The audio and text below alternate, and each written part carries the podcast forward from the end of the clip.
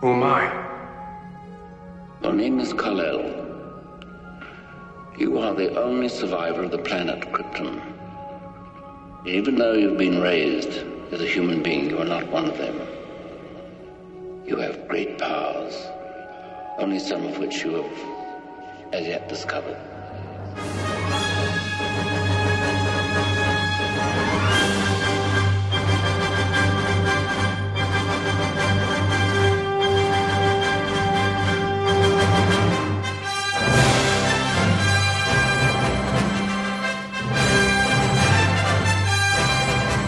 Fala pessoal, começando agora o episódio 211 e junto dele a décima temporada do PFC, iniciando o ano de 2024. Então, feliz ano novo para todos!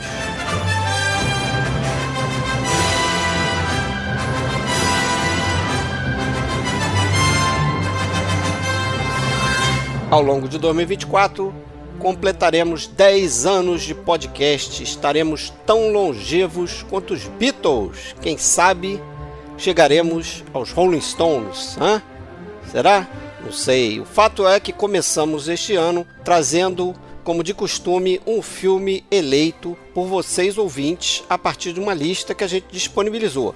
O filme escolhido foi Superman, o filme, dirigido por Richard Donner em 1978 estrelando Christopher Reeve, Margot Kidder, Marlon Brando, Gene Hackman e outros.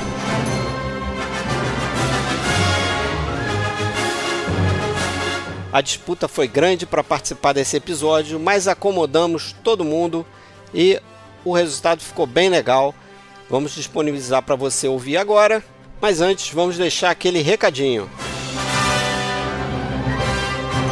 Lembrando sempre, pessoal, que vocês podem procurar a gente em filmesclassicos.com.br, podem fazer uma busca no Spotify pelo nosso nome, Podcast Filmes Clássicos. Estamos também no iTunes, no Deezer e em qualquer outra plataforma que acomoda podcast.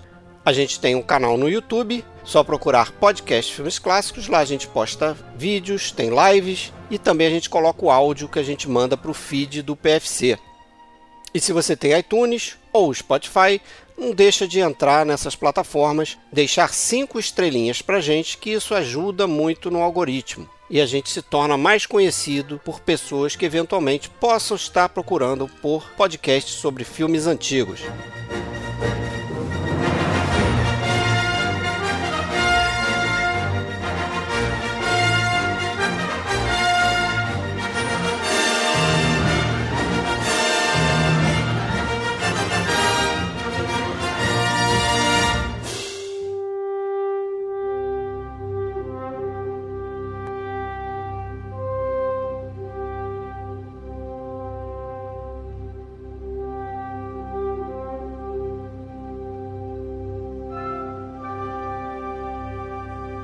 É isso aí, galera. Então, feliz ano novo para vocês. Entrando o ano de 2024 com ele a décima temporada do podcast Filmes Clássicos, mantendo a nossa tradição aqui, fazendo um filme votado pela galera e fugindo a nossa tradição.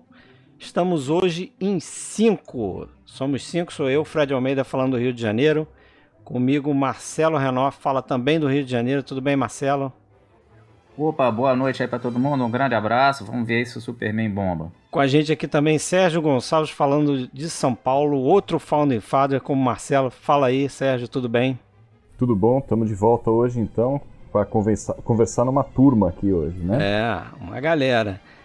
William de Andrade falando de Blumenau, tudo bem, William? Voltando. E aí, meus caros, tudo certo, cara? Como é que vocês estão?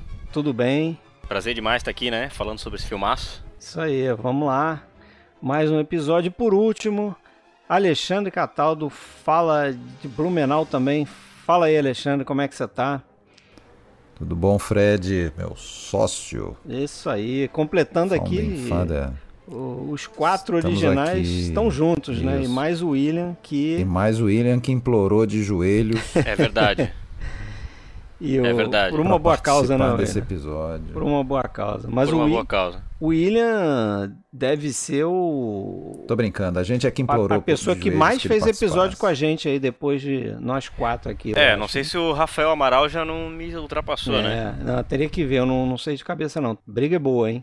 Mas beleza, vamos falar aí da, desse filme que tá na infância, ou sei lá, adolescência, para alguns talvez, não sei, pré-adolescência, é, de muita galera aqui, né? Alguém viu sem ser criança pela primeira vez? Acho que todo mundo viu criança, né? Eu vi criança.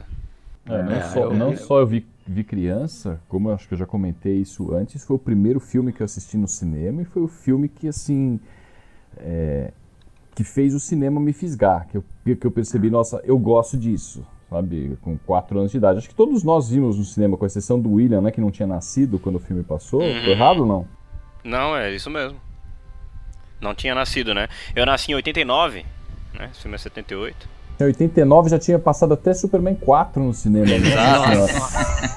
Bom, você, Já você- tinha você caído não precisou, é, você não precisou ver Superman 4 no cinema. Mas... Não precisei, cara. É, mas de certa forma você se salvou, eu acho, ao nascer assim. Você, quando foi conhecer Superman, você deve ter começado do começo. Porque eu imagino que quem tinha por volta de 10 anos em 87, que não é o caso de nenhum de nós aqui, a gente é um pouco mais velho, é, provavelmente teria conhecido do jeito errado, que ainda ao cinema viu, ah, o Superman 4. Aí depois, ah, deixa eu ver lá os anteriores. Aí já tinha detonado, não ia nem querer Acho se que quem interessar. viu o 4 não via nunca mais nada. É, Ah, exatamente. não, é. mas não sei, não, discordo um pouco disso, porque É.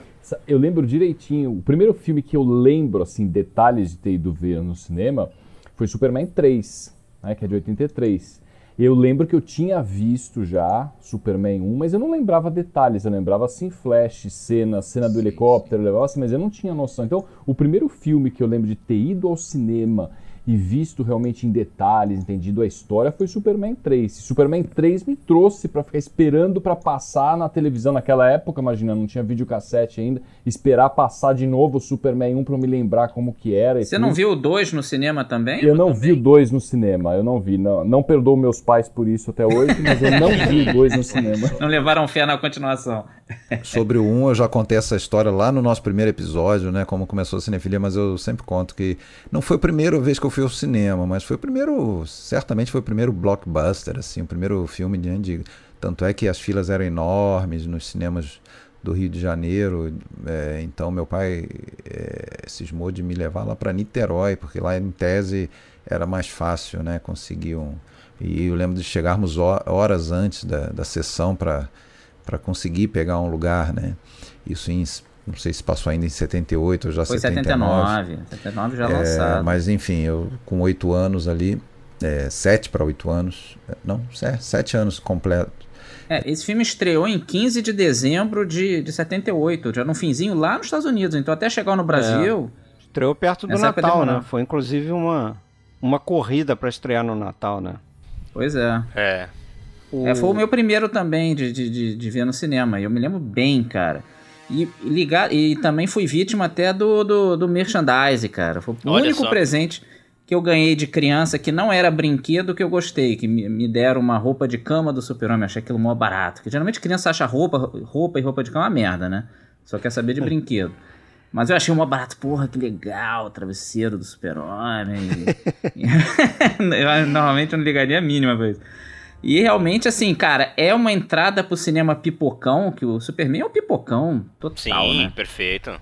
Que é, faz parte do cinema também, assim, eu acho que de repente, até quem me conhece, que eu gosto de cinema cl- classicão, eu vejo muito filme mudo e tal, a pessoa de repente acha, e acho que isso vale pra vocês também, acha que de repente eu só vou gostar de filme cabeça e super sério e tudo Exatamente. mais, e não. é um eu- preconceito, né? Assim, às vezes a pessoa se pergunta, ah, você foi ver o filme da Marvel? Vejo, cara, problema nenhum, pô, eu gosto de vários. Eu não, eu não tenho essa bexice, o Superman é, cabeça, é pipocaço, né? E é uma delícia de filme de assistir. Eu Filme acho que eu adoro a, até hoje. a experiência sua, do Sérgio e do Alexandre são similares. A minha e do William deve ser diferente. Eu não sei qual é a do William, mas imagino que pela diferença de idade tenha sido diferente. Mas a minha, cara, eu não, eu não saberia dizer, infelizmente, qual foi o primeiro filme que eu vi no cinema.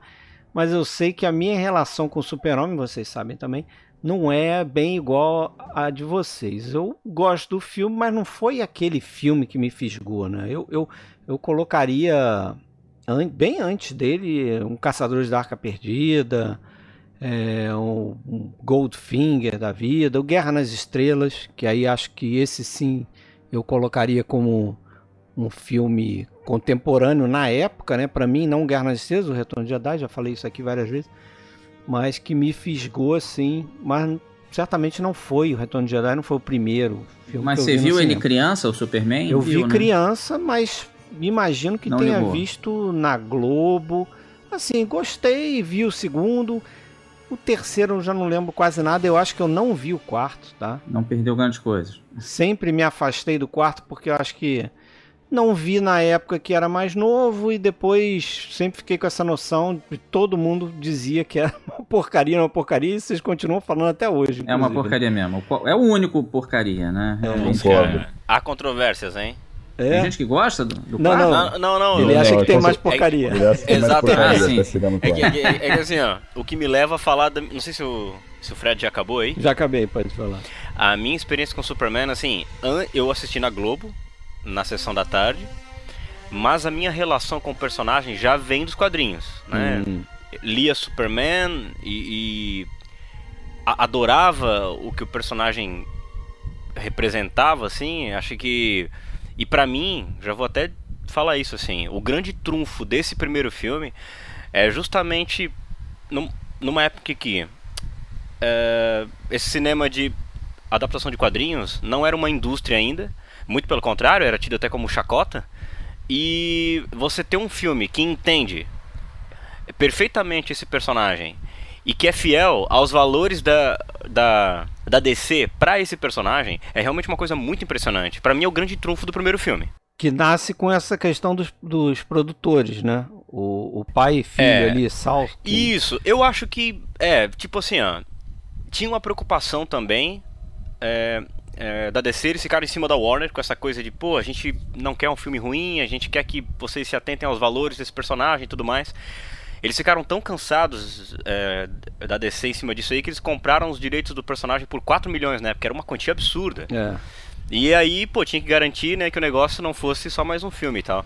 Mas é, é dos é do esses produtores, né, o Salkind, o Salkind, Salkind, sei lá, como é, é, que os é o nome deles. Salkins, né? E o Pierre Spengler também foi muito importante. Ele- eu, eu- eu acho que é Salkind, porque tem uma entrevista com o próprio William que ele fala do pai, Alexander Salkind. Então, aí eu pensei, eu sempre tive essa dúvida. Eu pensei, se o próprio cara tá falando Salkind, ele deve saber como pronuncia É o nome engraçado dele. que eu. Faz sentido, é, mas eu, eu vi outras pessoas entrevistadas chamando de Salkin. Também, também vi, mas quando eu vi o, o ele falando, falando ele fala do meu pai, Alexander. Salkind. Eu falei, então é Salkind, pronto. Então, assim, tipo, só pra eu concluir, é, a, a minha ligação é essa aí, cara. Assisti na sessão da tarde, vi o Christopher Reeve, tipo, esse homem é o Clark Kent, é o Superman. Eu fiquei, assim, encantado e se tornou um dos meus filmes favoritos até, meu Deus, até hoje, assim. É um moldador, assim, de personalidade. Eu sempre vi o, o Clark Kent, o Christo do, do Christopher Reeve, uma espécie de, de George Bailey com poderes, assim, né? Então é tem, tem muito essa ligação assim pra mim. É um filme muito querido pra mim, por Não, isso. E eu acho assim, essa o ser motivo de chacota era justo, assim. Realmente não tinha tido nenhum filme de super-herói realmente digno. É, tinha tido um do Batman bem no lado da, da palhaçada, na Exato. linha daqueles seriados E até, de Marcelo, Bang, a a Crash, imagem- lembra? E Era até assim, aquilo, a né? imagem que se tinha de adaptação de Era quadrinhos isso. era essa, né, cara? É, é até, o- até a gente participou, né, William? Eu e você daquele do podcast Cinema Aventura lá Verdade, com o pô.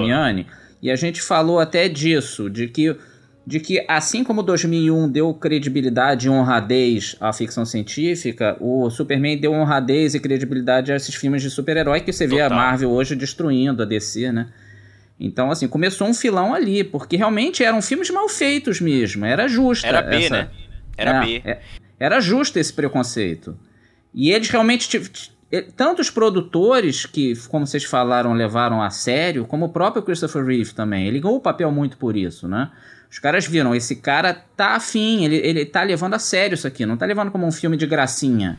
Ele, Ele ele, tá atuou querendo. de uma forma muito É. séria também, né? Exatamente. Não, eu acho que todo o elenco ali, porque eu, eu revendo o filme, né, não, não lembrava tanto quanto vocês, Mas eu ao rever o filme agora, é, achei muito legal porque é aquele filme do final da década de 70 e você tem uma turma ali de atores que nós cinéfilos conhecemos, né? Então, porra, você vê Trevor Howard no início do filme, né? Já de cara, né? Já de cara, claro, Marlon Brando eu lembrava que estava no filme, mas, porra, Marlon Brando... Susana York. Susana é. York, Maria Shell, aí Glenn depois Ford, o Glenn Ford, Glenn que eu Ford. lembrava também que era o, era o pai adotivo, né, do super Terence Stamp. Então, porra, você vê toda essa galera e você, pô, já dá, né? Quem conhece ali aquela, aqueles rostos já fica é legal, tem essa conexão. Não, e valoriza qualquer. Dá, dá, dá respeitabilidade a qualquer filme, Sim. sem dúvida. Como o Alec Guinness tinha dado pro Star Wars um ano antes. Ajuda. Só pra complementar assim o que o, o que o Marcelo falou, não só foi um filme assim respeitável nesse sentido, como também ele se eu considero ele, eu acho que ele é o filme definitivo de super-herói, justamente por estabelecer uma série de chavões que são usados até hoje, né? Essa coisa da origem, né? Essa coisa da descoberta, né? Da autodescoberta desse herói, os poderes, o clímax dessa coisa. A filosofia dele. Total, isso é uma coisa muito usada hoje. Você pega um filme como ah, Batman Begins, Homem-Aranha, são filmes que pegam todo essa, esse, esse filão, essa, essa, essa, essa cartilha. Ela segue, cara. O próprio adaptação do Homem de Aço do, do Zack Snyder traz isso Vocês daí falaram também. sobre a seriedade, né? Do, do- desde, a- desde o projeto e, e eu acho que tocaram num ponto importante que me faz é, não gostar tanto do, principalmente do terceiro e, e- e- do quarto, né? O terceiro eu sei que o Marcelo vai defender, tem a luta do super-homem bom contra o um mal, pouco, tem, não- tem não algumas tanto, coisas não, que é. se salvam. O quarto não. Ah, é justamente o excesso de gracinha, né? É porque, Sim, ok, o primeiro filme é. a gente já tem bastante humor, né? É, muito no personagem do Mas Ned tem na medida do certa, Watts, eu por acho, primeiro exemplo, filme. no próprio personagem do Ah, o Luthor, próprio Gene é, Hackman o próprio também, Gene, né? Gene Hackman. é, a gente tem, tem é, personagens caricatos, né? E eu vou te dizer, Mas Alexandre, que tinha que domina. ter, porque o Superman é muito sério, né? Os- Tem que É, ter gente que ter. engraçada Mas ao isso lado não dele. domina o primeiro filme. Ele é meio Mickey nenhuma. Mouse da parada. É. E acho que nem domina o segundo também. É, mas eu vou te dizer que eu acho o Gene Hackman uma das melhores coisas aí nesses dois Ah, filmes, ele é- cara. ele arrebenta. Ele é Sim. sensacional, né? Muito a, pa- a parte engraçado. do, do humor do filme é muito boa, mas, mas vocês comentaram isso da seriedade. Isso não foi uma coisa exclusiva dos produtores. Até interessante isso na origem, né? Porque a ideia realmente de fazer o filme foi do Ilha, que estava um dia andando por Paris, né? Não sei se vocês sabem dessa história. Estava andando por Paris em 1973 e ele viu um anúncio do a marca do Zorro, né? Com Tyrone Power, Base Redbone, e ele teve a ideia, puxa, podia fazer um filme, um filme épico do Superman. Quando ele foi falar com o pai, o pai perguntou: "O que que é o Superman?" Ele nem conhecia, não sabia né, do que se tratava direito. E quando eles. Essa questão da seriedade. É, aí eles entraram em contato, o Pierre Spengler, que era amigo do Ilha, ele foi para Nova York conversar com os caras da Warner que tinham os direitos. E o cara ficou seis semanas lá negociando, porque eles queriam justamente que o filme fosse sério. Eles queriam informações sobre o roteiro, sobre os atores, eles queriam que a lenda americana fosse preservada. Então o Superman tinha muito disso de imagem dos Estados Unidos que eles Sim. queriam preservar como uma lenda americana. Então começou lá atrás, não foram só eles que acharam depois, né, com o Donner entrando no projeto, todo mundo mais ou menos falava a mesma língua ali. Por isso que acabou indo nessa direção, né? E o filme teve até uma certa. Ele até anteviu um pouco a época dele. Porque ele veio um pouco depois, o pessoal já começando a encher o saco da cultura hippie e de, de contracultura e de protestos e contra a guerra do Vietnã. Já tinha meio passado essa fase. Nova Hollywood, que ia- né? É, e que ia chegar na fase do Reagan, assim, a coisa um pouco mais conservadora, voltando a ser patriota. E o Superman é patriota até medula, né? É uma coisa mais séria, É, mais conven- e conservadora. convenhamos que isso é um ponto que incomoda muita gente. Esse, esse- aliás, não só nesse filme, mas esse filme exacerba isso. E- né? Esse filme tem, a- tem uma frase que me irrita, que é aquele negócio da ah, estou aqui para defender o American Way of É, Life. é? Mas, mas isso não- soa até, cara, ingênuo e, e tem até É, uma, ele é ingênuo, né? uma Ele é chacota ingênuo, ali da né? personagem da Lois Lane, né? Que fala, ah, então você vai ter que lidar com um monte de político aí, porque, né? Vai ter que prender todos, É, ela vai fala. ter que prender É. todos os políticos aqui. Mas esse você vê a seriedade nessa na criação dessa história, você já vê logo em quem eles escolhem para trabalhar no roteiro, né? A história do Mário Puzo Né? Mário Puzo, Curioso isso, né? Pensar o Mário Puzo escrevendo a história, sendo que o ca- que foi o autor né, e roteirista também do Poderoso Chefão, né? E eles colocam Robert Benton também. Que vai dirigir o Kramer vs Kramer no ano seguinte. Isso, e Bonnie Clyde antes, né? 67 é o roteiro dele, Bonnie, Bonnie Clyde. Quem começa o roteiro é o, é o Mário Puzo, mas ele acaba entregando lá pros produtores um, um, um roteiro de mais de 300 páginas. Então os caras pediram pra ele enxugar, não sei se vocês sabem dessa história, enxugar Sim. o roteiro e ele falou: "Não, então eu saio fora". Ele saiu do projeto. E aí o que acontece? Eles contrataram David Newman e Robert Benton pra dar uma enxugada nisso aí, trabalhar nesse roteiro e tirar é, o muita coisa assim de, de humor que o Mário Puzo É, encheu. tava exagerado. Isso. Tava exagerado. Assim, ó, pra vocês terem uma ideia, o Mario Puzo escreveu uma cena em que o Superman voa pela Itália e arruma a Torre de Pisa, velho. Então, assim, E Isso vai cabia ter no terceiro aí. filme. Tem no E terceiro? vai ter no terceiro Nossa, filme. isso aí. E depois, assim, Isso é ó, ruim demais, aquele momento. depois disso, volta, cara, inclusive. o Robert Benton sai, ele sai do projeto, e aí o David Newman traz a mulher dele, a Leslie Newman, É. pra, pra escrever os roteiros, escrever as falas da Lois Lane. Então, e assim, tipo assim, ó, ficou muito pouca coisa do Mario Puzo. Ele é acreditado como roteirista, mas ficou muito, muito pouca coisa Até dele mesmo. porque, é, até porque o Mário Puzo dava uma respeitabilidade que eles estavam precisando ali pra chamar Isso. gente pro projeto. É, E o que fez o filme acontecer foi o Marlon Brando aceitar. É. A partir daí mas foi abriu Tanto é a que cachoeira. O, pô. o Marlon Brando é o, é o top billing ali, né? O primeiro É. nome é Marlon Brando, depois E Gene ficou Hackman. famoso porque ele ganhou 3 milhões e meio pra fazer uma parte pequena, né? Que ele é ator É. coadjuvante do filme, né? É, ele faz uma parte pequena que, assim, aparece central ao e longo tal, do filme, né? Naquelas ao projeções, filme, lá naquele cafofo lá do... a E fortaleza assim, da ó, soli, dadas as devidas né? proporções, foi um recorde. Cara, ele, ele pegou. Ele recebeu tre- 3,7 milhões pra aparecer 20 minutos aí, distribuídos no filme. E, cara, ele ainda fez um, um acordo que ele receberia o lucro bruto é, doméstico do filme, né? Dentro dos Estados Unidos. Ele se deu muito bem. E um outro e, um, e uma outra porcentagem de 5,6% do lucro de distribuição no filme no exterior, cara. Caraca. O cara ganhou Ah, uma ficou- bolada, ficou bicho. trilhardário só com esse filme aí, né? E ele se amarrou de fazer. O curioso foi isso, porque ele às vezes era um, era um saco, né? O Marlon Brando às vezes ele ia, É. ia fazer um filme sem a paciência nenhuma, mas dessa vez ele curtiu. E falava É. bem do filme e tal. Mas sabe que tem umas controvérsias, né? Tem aquele documentário Listen to Me Marlon, que são as gravações dele e tal. e pegaram essas gravações, montaram, fizeram um doc, narrado pelo próprio. E aí quando chega na parte do Superman, ele fala bem assim: ganhei 4 milhões. Para... Ele, ele fala assim, ó, ganhei 4 milhões para aparecer num filme muito bobo. Ele fala assim, sabe? É uma voz dele falando, num filme bobo. Aí é ele sendo é, É, ele. falando, né? Os diários, os diários do cara, assim. É. Então, mas o, o, o Richard Donner deu uma entrevista dizendo que ele tentou dar uma matada, assim, que ele vivia procurando o Donner e dizendo assim, mas é. por que, que um alienígena tem que ter aparência humana? Será que. É, ele queria.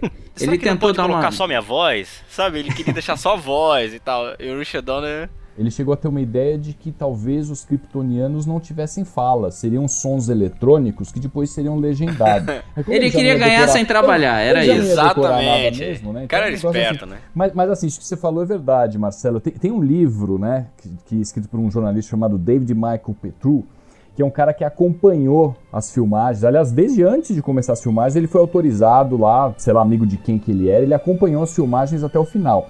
E ele descreve, assim, como era o, o set de filmagem e tudo. E o Marlon Brando realmente estava muito integrado com todo mundo, tratava todo mundo muito bem. Não era um cara que estava lá, sabe, para ser um cara pedante, porque a gente sabe que ele É. era, né? É, não era o, o cara do Apocalipse Now, né, Sérgio? Todo mundo, todo mundo pisava em ovos, né? Quando ah, ele chegou tal. Ele, ele era a grande estrela, realmente, do, do filme lá. E o cara realmente tratou todo mundo muito bem, mas é aquilo, ele estava lá pelo dinheiro? Estava. Claro, tem, uma interesse- tem, uma entrevista com o Terence Stamp que, que diz que o Marlon Brando chegou pra ele e perguntou assim: é, Você leu? Né? Você leu? Ele falou: Eu li. Ele falou: Eu não li, não. Eu não li, porque eu tô precisando de dinheiro, eu tô querendo dinheiro. E vai que eu ia achar que era uma porcaria. O cara chegou pra fazer, ele não sabia nem era- quais eram as Mas falas. eu até velho. entendo, assim, pro lado dele, né? Pra formação do Marlon Brando, realmente fazer um projeto como Super-Homem naquela época, ele devia achar ah, Sim. é um filme comercial, não é, não é, claro a minha praia, né? Não, ele É tava claro- no é claro auge ele do auge, né? né? Imagina, um É. cara dos dois, dois poderosos chefão. depois Apocalipse Now. De repente ele entra pra fazer um filme de super-herói, de quadrinhos, Na né? época que era mal visto, como a gente falou, né? Não dá- é que nem é Dá hoje. pra entender, né? Não é que nem é hoje alguém fazer um filme da Marvel. É diferente. Ou do Harry Potter, ou É. do- como foi, né? Não, é E- diferente. Já tinha o- um certo prestígio. O Christopher Reeve, o contrário, né? Um desconhecido. É. É, eles testaram, eles tentaram até o Robert Redford, uma cacetada de gente aqui. Um monte de gente. Se você vê, o Sylvester Stallone estava interessado em fazer Burt Reynolds, Paul Newman ofereceram papel pra ele. Até o Schwarzenegger queria. Isso. Mas ali eu acho que eles acertaram, que eles viram o seguinte, pô, a gente já tem um monte de ator conhecido aqui. Sim. É bom que o Superman seja um cara novo, porque senão é que nem aconteceu no Amadeus, até o Milos Forman pensou isso.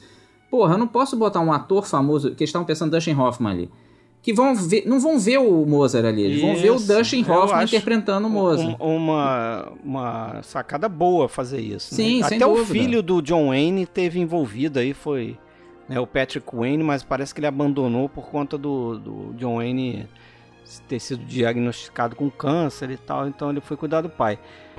Senhores, se vocês me permitirem, eu posso ler aqui uma lista dos atores que foram cogitados e convidados, se vocês permitirem. Fala aí, Aqui, ó. manda ver. Olha só, cara. Robert Redford, Paul Newman. O Paul Newman, ele foi convidado depois pro papel do, do Marlon Brando. Também recusou. É, dizem que ofereceram pro Paul É. Newman, você quer fazer o Uhum. Super-Homem, Lex Luthor ou o Jor-El? Isso. Aí, ó, Arnold Schwarzenegger, na verdade ele não foi convidado, ele fez campanha pra participar do filme, né? É. Sylvester Stallone também fez campanha, foi recusado, foi considerado italiano demais. O Bruce Jenner, cara, foi cogitado. Decatleta. Clint Eastwood, Steve McQueen, Christopher Walken, Warren Beatty. Warren Beatty chegou até a experimentar o figurino, tá? E se sentiu ridículo, falou que não ia participar. Muhammad Ali, Charles Bronson, James Burt Caan. Reynolds, Charles Bronson é Chris demais. Christopherson, Nick James. Note disse que o Nick Note, o Nick Note Olha queria essa. fazer o Super-Homem como se fosse um esquizofrênico. Nicolas Cage também, Sam né? O'Neill, cara. Chris É, Christopherson. Ó, Sam Elliott, Jeff Bridges e até o Neil Diamond, cara. Neil Diamond. Neil Diamond, velho. Incrível, E tem uma né? história também que o, o dentista da da mulher do do Salkind ali também foi fazer um teste lá, mas parece que o cara tinha um ar assim que passava uma coisa meio sombria. Ele, não, ele né? não era ator, tem o teste dele até, né? Tem o teste, é. É. Mas o um cara que ficou contratado assim, num primeiro plano, ó, você tá contratado, a não ser que a gente não ache ninguém. Foi o John Voight, né? Não sei se vocês sabem disso. John Voight. É. John Voight Ah. tava contratado. Ó, se a gente não achar ninguém, é você. Cara, mas pensa nessa galera toda aí. Você consegue imaginar alguém no lugar do Christopher Reeve? Nem a pau. Não Mas nem dá, a né? pau. Não dá, não dá. É aquele casamento perfeito. não dá, perfeito. não dá. Mas Porra, ele não foi Neil o caso Diamond. de. É assim, o povo botou a cara nele, é ele. Não, porque ele era Não. magrinho, ele era um Isso. cara. Ele malhou bastante. Ele, né? Ele ele- tem- ele foi conquistando aos poucos. Ele, ele diz que ele foi fazer o teste de elenco com. Ele pegou lá o, o casaco mais cheio que ele tinha, assim, né? Pra ficar como se fosse musculoso, mais cheio e tal, porque realmente ele era magro e passou depois a, a fazer musculação, Puxou né? um ferro pra- legal. É, Ah. pra chegar Como no o David papel. Prowse, que foi o Darth Vader do. Agora, Não, dizem que o dizem que o Richard Donner ignorou a foto dele duas vezes aí até. É. é. Aham. Agora, pensando assim no, no Christopher Reeve, é um negócio difícil de fazer, mas pensando no Christopher Reeve como um desconhecido, pra mim é, fica ainda mais interessante aquela cena do helicóptero. Né? Porque se você pensar assim, você tem é, é, todo aquele prólogo ali da adolescência, da juventude do super-homem, né? Que negócio da- de correr com, com um trem, não sei o quê, descobrir alguns poderes, e aquilo ali é outro ator, né?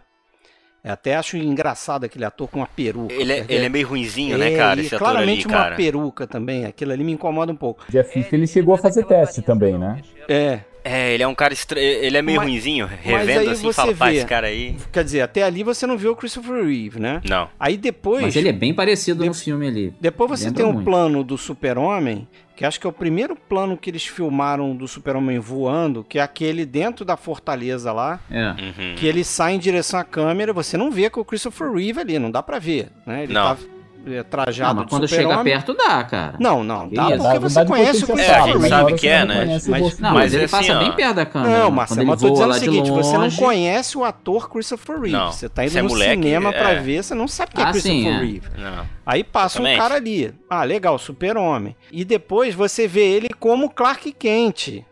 É legal até ressaltar que É? passam-se dois- é, 12 anos ali, né? Que ele tá naquele negócio. É, ele ficou aprendendo, né? Pô, É, 12 anos. é, então, assim, muda a feição, ele fica mais maduro e tal. uma faculdade com pós-doutorado ali. É, isso aí. Mas, mas eu quero dizer assim, depois você vê primeiro o Christopher Reeve como Clark Kent. De repente, se você É. lembra do ator de algum outro filme menor, você fala, ah, legal, olha lá, Clark Kent e tal. E aí tu vê o super-homem mesmo, ele caracterizado, você vê um, um plano do rosto dele naquela cena do, do helicóptero, né? Que dizem que eles E levaram... o filme segura bem nesse sentido, 12 né? Que passa bastante tempo, né? E dá um. Ele vai te criando uma, um clímax, né? É. Então É, é, bacana, 50. ficou bem feito, né? Ele demora 50 minutos pra aparecer como Superman. É. O Christopher. Exatamente 50 minutos. E isso E, na pô, versão de 2 horas e 20, É, né? Porque tem uma versão de, e pouco, é. estendida de 3 horas e pouco. Uhum. Que assim, cara, a gente pode facilmente dividir esse filme em duas partes, né? A parte no Kansas, que eu acho maravilhoso. Eu tem aquela gosto. visão. Tem uma coisa assim meio. Tem essa coisa meio, meio Frank Capra, mas tem uma coisa meio bucólica, meio, meio David Lean, assim. É muito bonito isso aí. Um cinema clássico, assim, é uma coisa muito. Tanto que, pô, trazer o Glenn Ford vai puxar essa, essa marca também, Vai. né? Essa coisa mais. E é engraçado que até o. ele- tem gente até que acusa essa primeira parte de ser arrastada e tal. Mas depois, quando entra o Christopher Reeve, e a gente tem um contraste com essa coisa da cidade, a correria, tem uma. Dentro ali da redação parece que tá assistindo Todos os Homens do Presidente, assim, é uma doideira. E. Ele muda completamente. Ele, ele começa com um filme sci-fi, eu gosto pra caramba disso, a gente até não comentou, mas esse começo dele em Krypton, eu acho muito legal, que é um negócio meio, meio Star Wars, uma coisa meio fria, meio Mas é meio inóspita, Star Wars assim. porque era equipe boa parte de Star Wars também. É, né? O John Barry, né? O É, exatamente. De produção. E lembra muito mesmo. E aí Lembra a muito. gente, pô, vai, vai lá pro Kansas, né? E aí depois o, o filme te lembra que esse cara é um alienígena e tudo mais. Aí tudo, pô, tô vendo um filme de ficção de novo. É, pô, é verdade, sabe? Dá aquela, aquele clique, assim. E muda completamente o ritmo do filme, né, cara? É muito legal essa, essa sacada. Eu gosto assim, de é- todas essas três partes, é, eu gosto de tudo. é. É muito bom, eu também acho. Eu te- eu E assim como. Star Wars, né, cara, a gente tem que fazer reverências ao, ao John Williams, né? Porque os dois filmes começam com a música dele arrebentando e já te conquistando de cara, cara. Sim. Arrebentando, cara. Star Wars é já no título, né? O Star Wars tema fala, principal é sensacional. Eu não sei se vocês percebem, mas tem tema de Guerra nas Estrelas que ele usa no Super-Homem. Não o tema Sério mesmo? principal, Pouquinho. tem. É. Ah, Tem um pedaço assim que, que eu reconheci. Eu falei, cara, ele usou isso no Guerra nas Estrelas. Não, É muita. E mesmo a parte de Krypton, se vocês olharem a parte de Krypton, a, a trilha, que é muito bonita, né? Que logo que ele começa Sim. a mostrar Krypton, aquilo lá é muito assim falou Zaratustra, né? Com o começo de É. 2001. Inclusive com, com, com a percussão no final, é muito chupado daquilo, se vocês prestarem atenção. Ouçam depois de novo, né? Quem não, não lembra dessa cena, a parte de Krypton é muito parecida Ah, ele deve estar fazendo reverência ao, ao 2001, né? Sim, sim. Ah. E então, eu acho que e tem, tem, o outras... diretor de fotografia, é o Geoffrey Unsworth, Que é de 2001, foi né? vital aqui. É. E que, que E fez que foi 2001. o cara que fez o filme funcionar, porque tinha que o homem saber voar É. e tal, e ele conseguiu fazer isso. Ele Cara, que Agora, vocês sabem que, que a escolha original não era o John Williams, né? Era o Jerry Goldsmith que era pra, É. pra fazer. Só que o Curioso, filme né? demorou tanto pra acontecer que aí depois o Jerry Goldsmith não podia, aí ele falou com o John Williams que acertou, depois atrasou de novo, ele voltou a acertar com o Goldsmith e depois no fim ficou o John Williams. Ainda bem, né? Quer dizer, não sei como teria sido a, trilha, Olha, mas a gente não talvez- consegue imaginar uma outra trilha que não é. Não, cara, virou a marca mesmo. E E assim, eu ó, acho o John Williams o maior compositor da história do cinema. Eu acho que ele é maior que Morricone, maior que o povo todo. E talvez seja a trilha melhor dele, cara. E olha que ele tem umas 20, a 25 Difícil, excelentes trilhas, né? O cara é um fenômeno. né? essa essa sequência toda ali, quando ele vai pra Fortaleza da Solidão, fica aqueles 12 anos lá. Vo- Tem essa cena que o Fred fala que ele vem assim voando, muito legal assim, de É. frente à, Eu gosto da à trilha câmera. inteira. E eu aí, cara. É. Quando vai aquela cena do helicóptero, que daí ele percebe aquele perigo todo e tal, e aí ele já- já, tem uma cena pro Superman do George Reeves dos anos 50, do seriado, né? Que ele se, ele se transformava lá dentro de uma cabine. Daí ele vai pra uma cabine e a cabine não é fechada. É. Ele olha É. pra aquilo assim. E aí, piadinhas. olhadinha assim, e aí vem aquela cena clássica dele arrancando assim os botões, e aparece o símbolo, ele gira, ele se transforma numa porta giratória, que a câmera começa tan, tan. Cara, aquilo é de A arrepiar. porta Dá um giratória, Putz, a porta cara. giratória Eu volto é a ser bem, criança, É né? bem uma Meu atualização da cabine telefônica, né? É, se você exato. pensar, porque é Nova York daquela época ali, né? A porta É. giratória, devia ser uma novidade, olha que legal. Tal. Agora eu, eu vejo outras referências assim, e aí não sei se é, é coisa da minha cabeça ou se era assim mesmo a, a personagem da Lois Lane, por exemplo. Eu vejo a, a Lois Lane é, como repórter naquela redação, me lembra muito a Barbara Stanwyck nos filmes do Frank Capra, né? A relação que ela tem com o chefe. Me lembra a Rosalind Russell no His Girl Friday, eu Isso, eu ia acho. falar É. isso também. E, e eu, eu acho Né? sensacional também a, a própria química dela com o Clark. Ela tem uma, uma vivacidade, um, um sarcasmo. O, Clark, ele é muito sério, né? Então isso vai complementar a química dos dois, assim. Eu achei ela Ele tá perfeita numa no papel, uma cara. friend zone gigantesca ali. Total, total. Ela tem um- Não, ela, ela ele- fa- ela faz umas perguntas meio, meio safadas, assim, pra ele. Ela, ela é sensacional, É, mas cara. assim, o, o, o personagem dele, Clark Kent, é um personagem. Né? É um personagem. Quando que ele é tá maravilhoso, super-homem, tem aquela cena lá no- na cobertura dela, que aliás eu achei engraçado que, animal. tem, um, tem um crítico que diz que a maior mentira do filme é ela morar numa cobertura com salário de repórter. Exatamente. Exatamente. Em Nova York. Nova York. É, em Nova York. No Mas, centro de Nova York, né, cara? mas quando tem aquela cena. Pô, aquela cena ali não é feita para crianças, né? Não. Porque é cheio de. Não mesmo. de duplo Ah, mas a criança não se toca. Não, é, mas não, não, se não. toca, mas eu achei Tanto que a interessante. gente assistiu né? criança e ninguém se ligou, Porque não. eu acho que eles tiveram ali uma preocupação assim de fazer, porra, o Clark Kent é o quadradaço. Né? Quadradaço.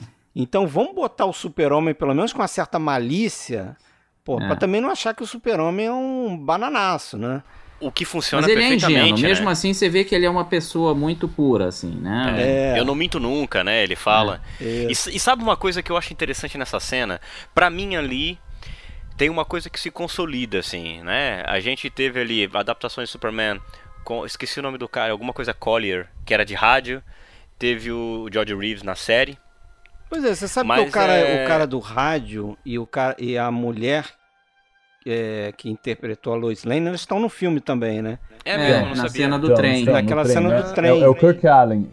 É o Kirk Isso, Allen. é o que Kirk fazia Allen. no rádio primeiro e depois fez a primeira série de televisão, né? Série de televisão. Eles são os pais da Lois Lane, porque ali era pra ser a Lois Lane cri- É, pra criança. ser a né? Lois Na Lane versão criança. estendida você Na sabe que é a Lois. Lane. Né? É, na Mas sabe, não o, sabe não. o- É. o que eu ia dizer dessa, dessa cena? É que ali fica assim, ó. Fica im- impressa a marca do Superman, que é aquela coisa. Pô, eu não sei como é que é pra vocês. Eu li os quadrinhos e tudo mais, e a gente tinha muito essa coisa de que o Superman.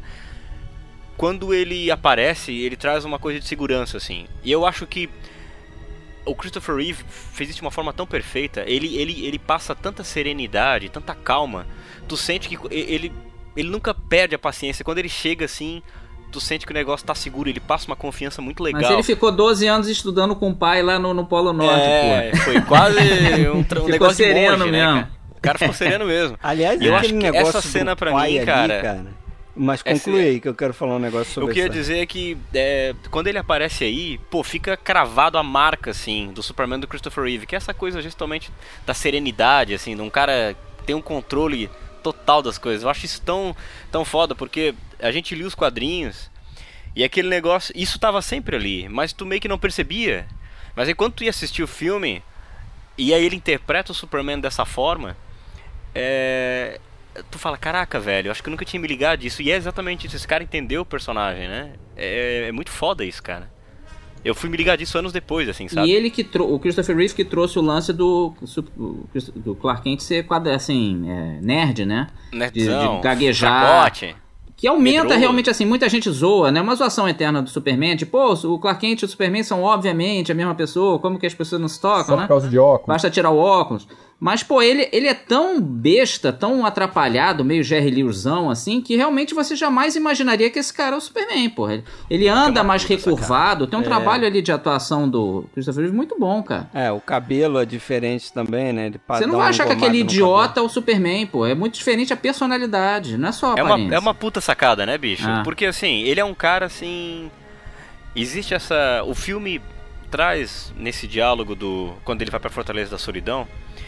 O, o Jorel, né? O Marlon Brando fala pra ele: é, As pessoas nesse planeta são boas, elas querem ser boas, elas precisam de um exemplo. Então ali já fica incutido essa, essa visão assim quase que messiânica cristã do personagem, né, que ele tem e tal.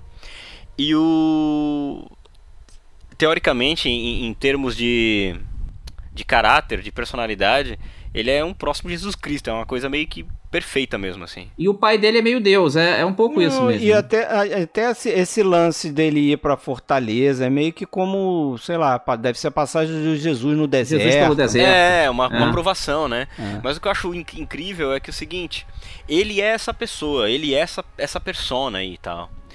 E pra se disfarçar no nosso meio, ele assume essa coisa do covarde, né? Do hipocondríaco, do fracote. E é engraçado, porque é, parece assim a visão desse cara perfeito, a visão que ele tem da gente mesmo. É. E funciona, né, cara? E é legal muito no, no filme estendido. Em geral, eu não gosto de filme estendido, não. Muitas vezes eu vejo como, assim, uma certa forma de ganhar dinheiro de novo, né? Que não deixa Mas de ser. esse- né? a, a versão estendida eu gosto porque ela tem umas cenas legais e uma delas é exatamente ele, logo depois de ter se revelado como Superman, conversando com o pai, né? E o pai dizendo: você tem que ter personalidade secreta assim cena é proteger legal, as é pessoas é, Que que você ama. ama. E também pra não ficarem o tempo todo enchendo o teu saco pra você resgatar alguém, porque senão você não vai ter mas vida. Isso aí, É. isso aí, isso aí Mas- tem na versão original também, ô Marcelo. Tem um pouco, Ah. né? Então, É, mas é- só aproveitando cortada, essa né? questão de versão estendida e versão original, parece que tiveram três versões do filme, né? Pelo que eu vi. Até achei um site interessante que ele fica comparando a- as versões, né? Você tem a versão original, que acho que é essa de 2 horas e 20 e poucos. Aí na década de 80, logo eles inseriram mais 8 minutos no filme. E aí então virou uma versão que chamaram do diretor, né? Duas horas e meia. E depois tem essa versão de mais 40 e poucos minutos, né, que virou a versão es- estendida. Pelo que eu vi ali, até re- revendo a versão original também, né, eu vi a estendida primeiro, depois fui ver a original. Se você comparar as duas, você não tem muito mais sequências na versão estendida. O que acontece é que ele pega as cenas e ele vai esticando, esticando, né? Você tem mais esticada. Não, plano, mas tem, tem, coisa. cena nova legal, sim. Não, não, Poucas. tem uma cena ou outra, Acho por que aquela exemplo, dos tiros, do- né? A É, aquilo é muito legal, não né? tinha a, a cena que o Superman volta pra salvar lá a, a Tashmaker lá, a senhorita Tashmaker que tá caindo no, no fosso lá dos cachorros e tal. Uhum. Aquilo não tem na versão original, né? É, aquilo Você não tem, tem coisas novas, mas não é tanto assim, né? Você tem, você tem um, um pedaço, por exemplo, um exemplo que eu, que eu falo de versão. é, Eles estendem a cena, né? Aquela questão da Lois Lane no trem, né? Menina. Você não tem na versão original, mas Tem, na- tem, tem sim. não, você tem a menina lá, mas você não sabe que é a Lois Lane. É, você não sabe que é Lois Lane. Você, você tem a Será? garota. É, sim, pode ver. Você É tem uma menina garota- normal. Sim, é. a menina Uma menina, A uma menina normal na versão E original. lá. É, eu vi a versão original. E que eu tenho Blu-ray aqui, assisti essa, né? E lá aparece no trem, nossa, você tem uma imaginação, Lois Lane, eu tenho que reconhecer a. Ah, a mas mãe aí você fala, deve sabe? ter visto, de repente, a versão do diretor. Pode ser. Porque A essa meio, versão, então. essa versão gigante de 3 horas e 8 minutos, e realmente eles esticam algumas cenas, né? Esticam de forma desnecessária, acho que até É. quebra um pouco o ritmo do filme. Por exemplo, quando, quando os amigos lá do, do Clark, lá no Kansas, eles estão indo embora e deixaram ele para arrumar as coisas depois do futebol, o carro, a quantidade de cenas que mostra o carro na estrada, um negócio assim, é muito longo. Mesmo o caminho dele, o passeio lá pelo, pela neve até chegar para fazer a, a Fortaleza da Solidão, depois o passeio lá do, do Otis até ele chegar na Mansão do Luthor, é tudo muito estendido, muito longo realmente aquilo. E por que que foi isso? Essa é a versão que eles chamam de versão do Salkind, porque por algum motivo contratual, eles tinham assinado um contrato que quando o filme passasse na televisão, eles iam ganhar por minuto exibido. então, quando eles, quando eles foram apresentar a versão pra TV, eles puxaram um monte de, de cena possível pro filme ficar o mais longo possível. Aí aquele filme é a versão de 188 minutos. Né? São Jaguara, né? Então eles colocaram tudo isso e tem umas cenas que realmente são muito longas. Lógico que a gente, como fã, a gente quer ver uma versão de 5 horas, né? O que tivesse no filme, eu ia gostar de ver, mas analisando criticamente, realmente perde um pouco o ritmo do filme. É, né? É desnecessário aquilo. Tu sabe, eu não sei se. Uma coisa que eu queria comentar, não sei se vocês sabem, mas. A gente até já comentou, né? Não sei se foi o Fred ou o Marcelo, que o, que o que trouxe credibilidade para a produção foi a contratação do Marlon Brando. E foi o que atraiu também o Gene Hackman, né? O Gene É. Hackman ganhou 2 milhões. E o diretor ganhou 1 milhão. Depois, isso depois vai gerar uma série de, de processos, né? Contra o Sal Kinda, inclusive o próprio Christopher Reeve, porque o filme teve 58 milhões de orçamento, gerou mais de 300 milhões em, em bilheteria. E vai gerar uma série de processos aí de reivindicações aí e tal, de cachê e tudo mais. É, entrar Mas- grana, né, amigo? É, mas isso, tu- essas decisões, vezes- primeiro que o, a primeira opção de direção, as primeiras decisões tomadas foram Marlon Brando como Jor-El e Guy Hamilton como diretor, né? E essa decisão, essas duas decisões acabaram trazendo uns problemas logísticos entre eles, né? O primeiro deles é que é o seguinte, tinha, haviam cenas que seriam feitas na Itália e cenas que seriam feitas na Inglaterra. E na Itália, o filme Último Tango em Paris foi considerado obsceno e por conta de todas as histórias de bastidores que vocês sabem também do É. filme, o Marlon Brando foi considerado um depravado e assim, se ele pisasse na Itália era declarado, ele seria preso. Então assim, não poderia filmar na Itália. É, por outro lado, na Inglaterra o Guy Hamilton estava devendo uma grana que se ele trabalhasse ali ia sobrar um mês assim pra ele. Não, não era, não era grana, não. Era grana. o seguinte: primeiro teve o lance que a Libra ficou muito desvalorizada nessa época, até a Margaret Thatcher começaria a resolver isso. E o, a lira da Itália ficou cara, então assim, eles viram, pô, é melhor a gente fazer na, na Inglaterra. E aí o Guy Hamilton falou, cara, eu não posso morar na Inglaterra mais que um É, mês, senão eu me isso. ferro pelo imposto. É, eu tributário.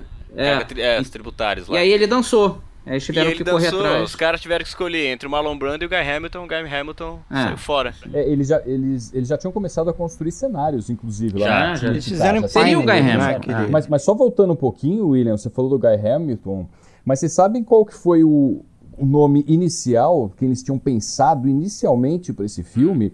Hoje a gente não vê isso ser comentado em muitas entrevistas, né? Isso tem nesse livro. E é engraçado que esse livro foi escrito na época que esse cara não era o gigante no qual ele se tornou. Eles tinham assistido dois filmes que tinham chamado muito a atenção deles e foram atrás desse diretor, que era o The Sugarland Express e Encurralado. Ah, Olha só. Só que Ah, nesse- nessa fase, o que aconteceu? O Tubarão tava na fase de edição. E aí eles ficaram meio assim, chamamos esse cara ou não chamamos? Imagina, um moleque praticamente, né? Chamamos E esse ele cara queria, ou né, não? Sérgio? E a- Ele queria não, ele queria, ele se interessou, ele quase É. acertou. Eles chegaram, eles chegaram depois a apresentar uma, uma proposta, sabe, de contrato, eles acharam muito alto e falaram, espera um pouco, vamos ver o que vai acontecer com o Tubarão.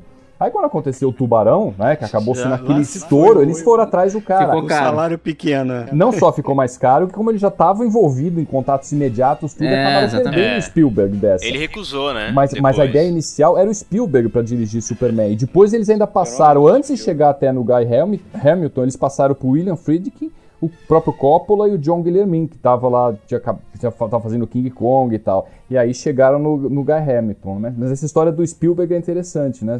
Como teria sido Superman dirigido pelo Spielberg. Pois é.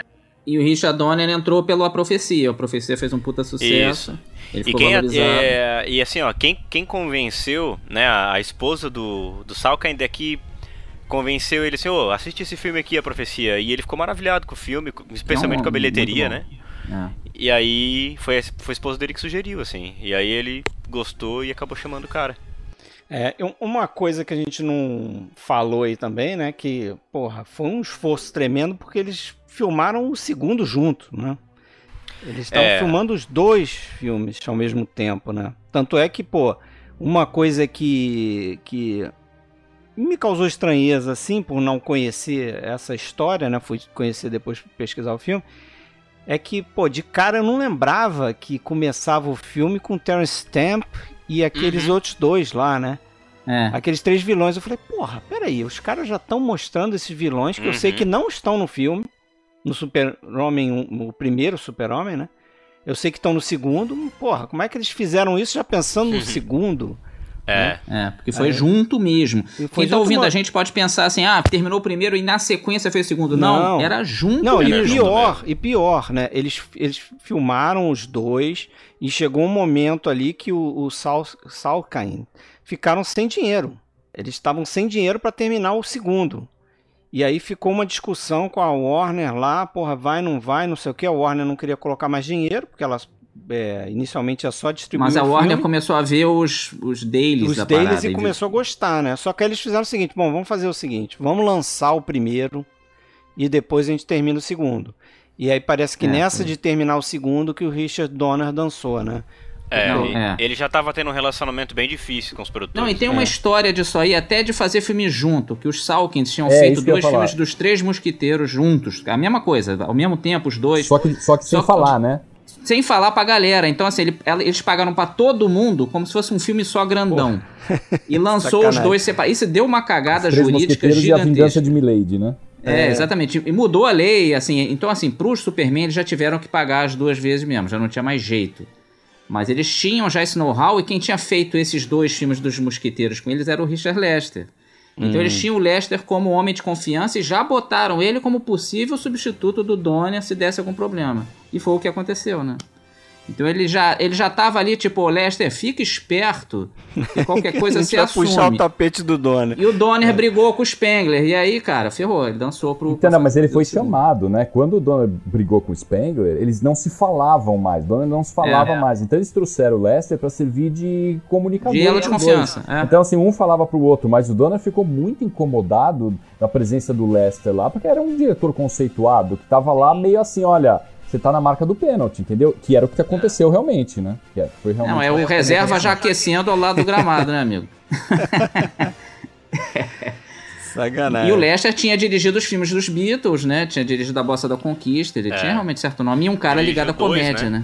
Dois dos filmes dos Beatles ele dirigiu. Ele o Hard Day's Night e Hard Day's. Night, né? E o Help, E o Help né? também. E ele adorava fazer esse tipo de cinema mais descompromissado e brincalhão. Que realmente aí a partir do Superman 2 vai ficar mais brincalhão. Tem né? aquele filme de 67 também, com o John Lennon, ele dirige, o How, How I Won the War, né? É, outro. ele também dirige, é. É, realmente Richard o 2 Lester. é muito mais puxado pela comédia, né? Mas eu ainda e gosto muito dos dois, vocês não gostam, né? sombria também. Eu Eu odeio o- o 2, cara. Eu sou o único odeio. que gosta muito do 2. Eu gosto muito do Eu 2. acho que o 2 tem umas furadas boas aí. Cara, eu odeio demais o 2, velho. odeio, cara. Ah, eu acho que Eu você tá raiva, sendo muito velho. rigoroso, William. Ah, principalmente a Mas versão aí- do mas- Donner mas ali eu eu achei bem isso. digna. Bem digna. Eu não lembro a versão do Lester, mas... Sabe que eu até discordo disso, viu? O quê? Da versão do Donner. Eu gosto mais da do Lester. Eu gosto mais da do Lester, assim, disparado. Eu gosto mais da- do Superman 2 do Lester do que do Donner.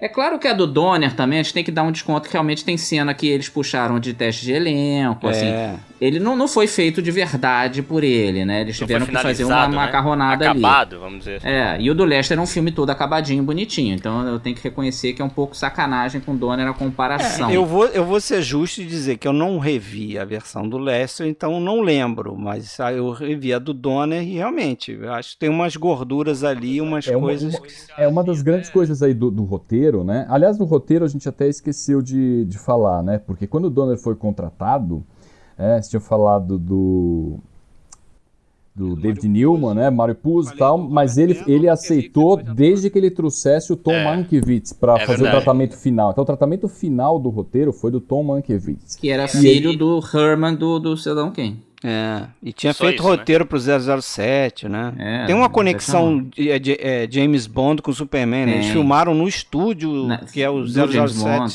é. Stage, né? 007 Stage. Eu posso. Eu, eu, eu- quero explicar o porquê que eu odeio o 2, cara. eu odeio o 2 porque é o seguinte: como a minha relação com o personagem vem já dos quadrinhos, e aí eu conheci o só fui ver o filme porque era, pô, o personagem que eu lia quando moleque. É, a minha relação é essa, assim. Tipo, eu sei que ele é um alienígena. Um alienígena, É. né? Que ganha esses poderes na Terra por conta do sol amarelo e tudo mais. Então, assim, pra mim é muito claro. Ele é um alienígena. Sim. No 2, cara, ele deixa de ser um alienígena, ele vira, sei lá, um unicórnio, um leprechaun, um duende, o que será que ele é? O cara perde poderes, o cara. É um negócio assim bizarro. É, tem uma cena que o vilão vai pra cima dele, cara, ele joga um brasão de Superman de papel celofane no cara. É um momento cartoon, né? É um momento que perna aquilo longa ali, velho? Aí eu pensei assim, ó.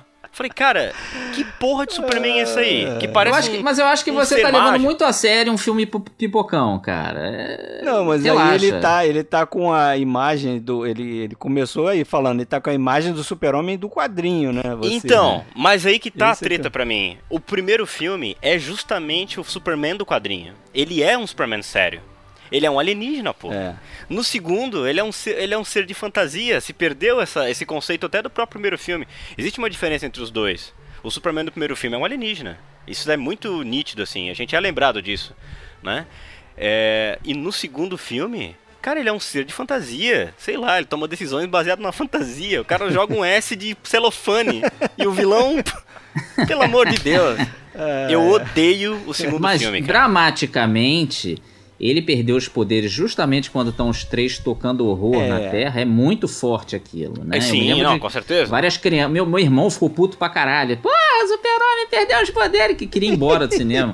Foi muito engraçado. Que merda, não vim ver Assim, esse aí, não. Eu também acho isso, assim. Ou- Ouvindo o que o William falou, realmente, o cara é um alienígena. Não tem. Por que, que vai ter ali uma, né, uma cabine lá na- no cafofo dele lá que ele vai perder os poderes? Nossa, cara. Aquilo é meio forçação. Mas realmente, pra efeito de roteiro, é uma É boa ótimo. ideia. É um É uma boa ideia. E ele tomando porrada naquela cafeteria lá, é muito dramático aquilo, né? É. Sangrando. Aí e é Depois ele engraçado, vai lá porque tirar uma... assim, até comentei com vocês em off no WhatsApp, né? Mas você vê na cara da Lois Lane que, que aquilo ali não ia durar porra nenhuma, cara. O cara perdendo os poderes e tal, que, que a mulher ia mandar Clark Kent gostava, do, passear. ela gostava do super-homem. É, ela como. gostava do super. É uma parada meio. Bom, É, pô, das primeiras perguntas que ela faz quando repórter é se as funções é, corporais dele são. acompanham o, o poder dele lá. eu ia até falar que ela tinha um fetiche no Superman, mas, pô, super-herói é fetiche, né, cara? Super-herói né? é isso aí, total. É. Né? Mas o, o, o roteiro do Superman 2 ele foi prejudicado muito por esse negócio de pa- para de olhar pro 2, vamos terminar primeiro o Superman Um, 1. fazer o um uma das ficar melhor- foda. Então, e uma das É. melhores cenas que existia no roteiro de- dos dois filmes era justamente a volta no tempo. Ele voltando né, o, o tempo para reverter uma coisa que tinha dado errado.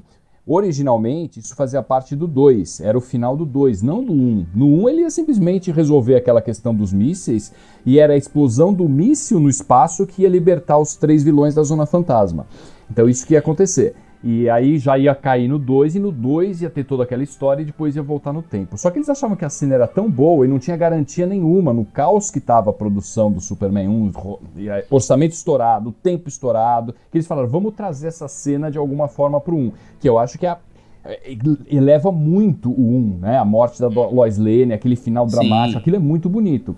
Só que depois isso não aconteceu mais, isso, isso fugiu, né? Não dava pra acontecer de novo no 2. Por isso que hoje, quando a gente vê o, o corte do Donner do 2, isso acontece de novo, você fala, nossa, de novo, então tudo que der É. errado, o cara vai lá e vira, vira a terra de novo. Mas quem, quem sabe a história precisa entender isso. Essa cena, originalmente, era do 2. Mas, mas então na versão do Lester não tem esse voltar o, o planeta. Não, Não, não, não tem, tem. não tem. A versão do Lester né, não tem isso.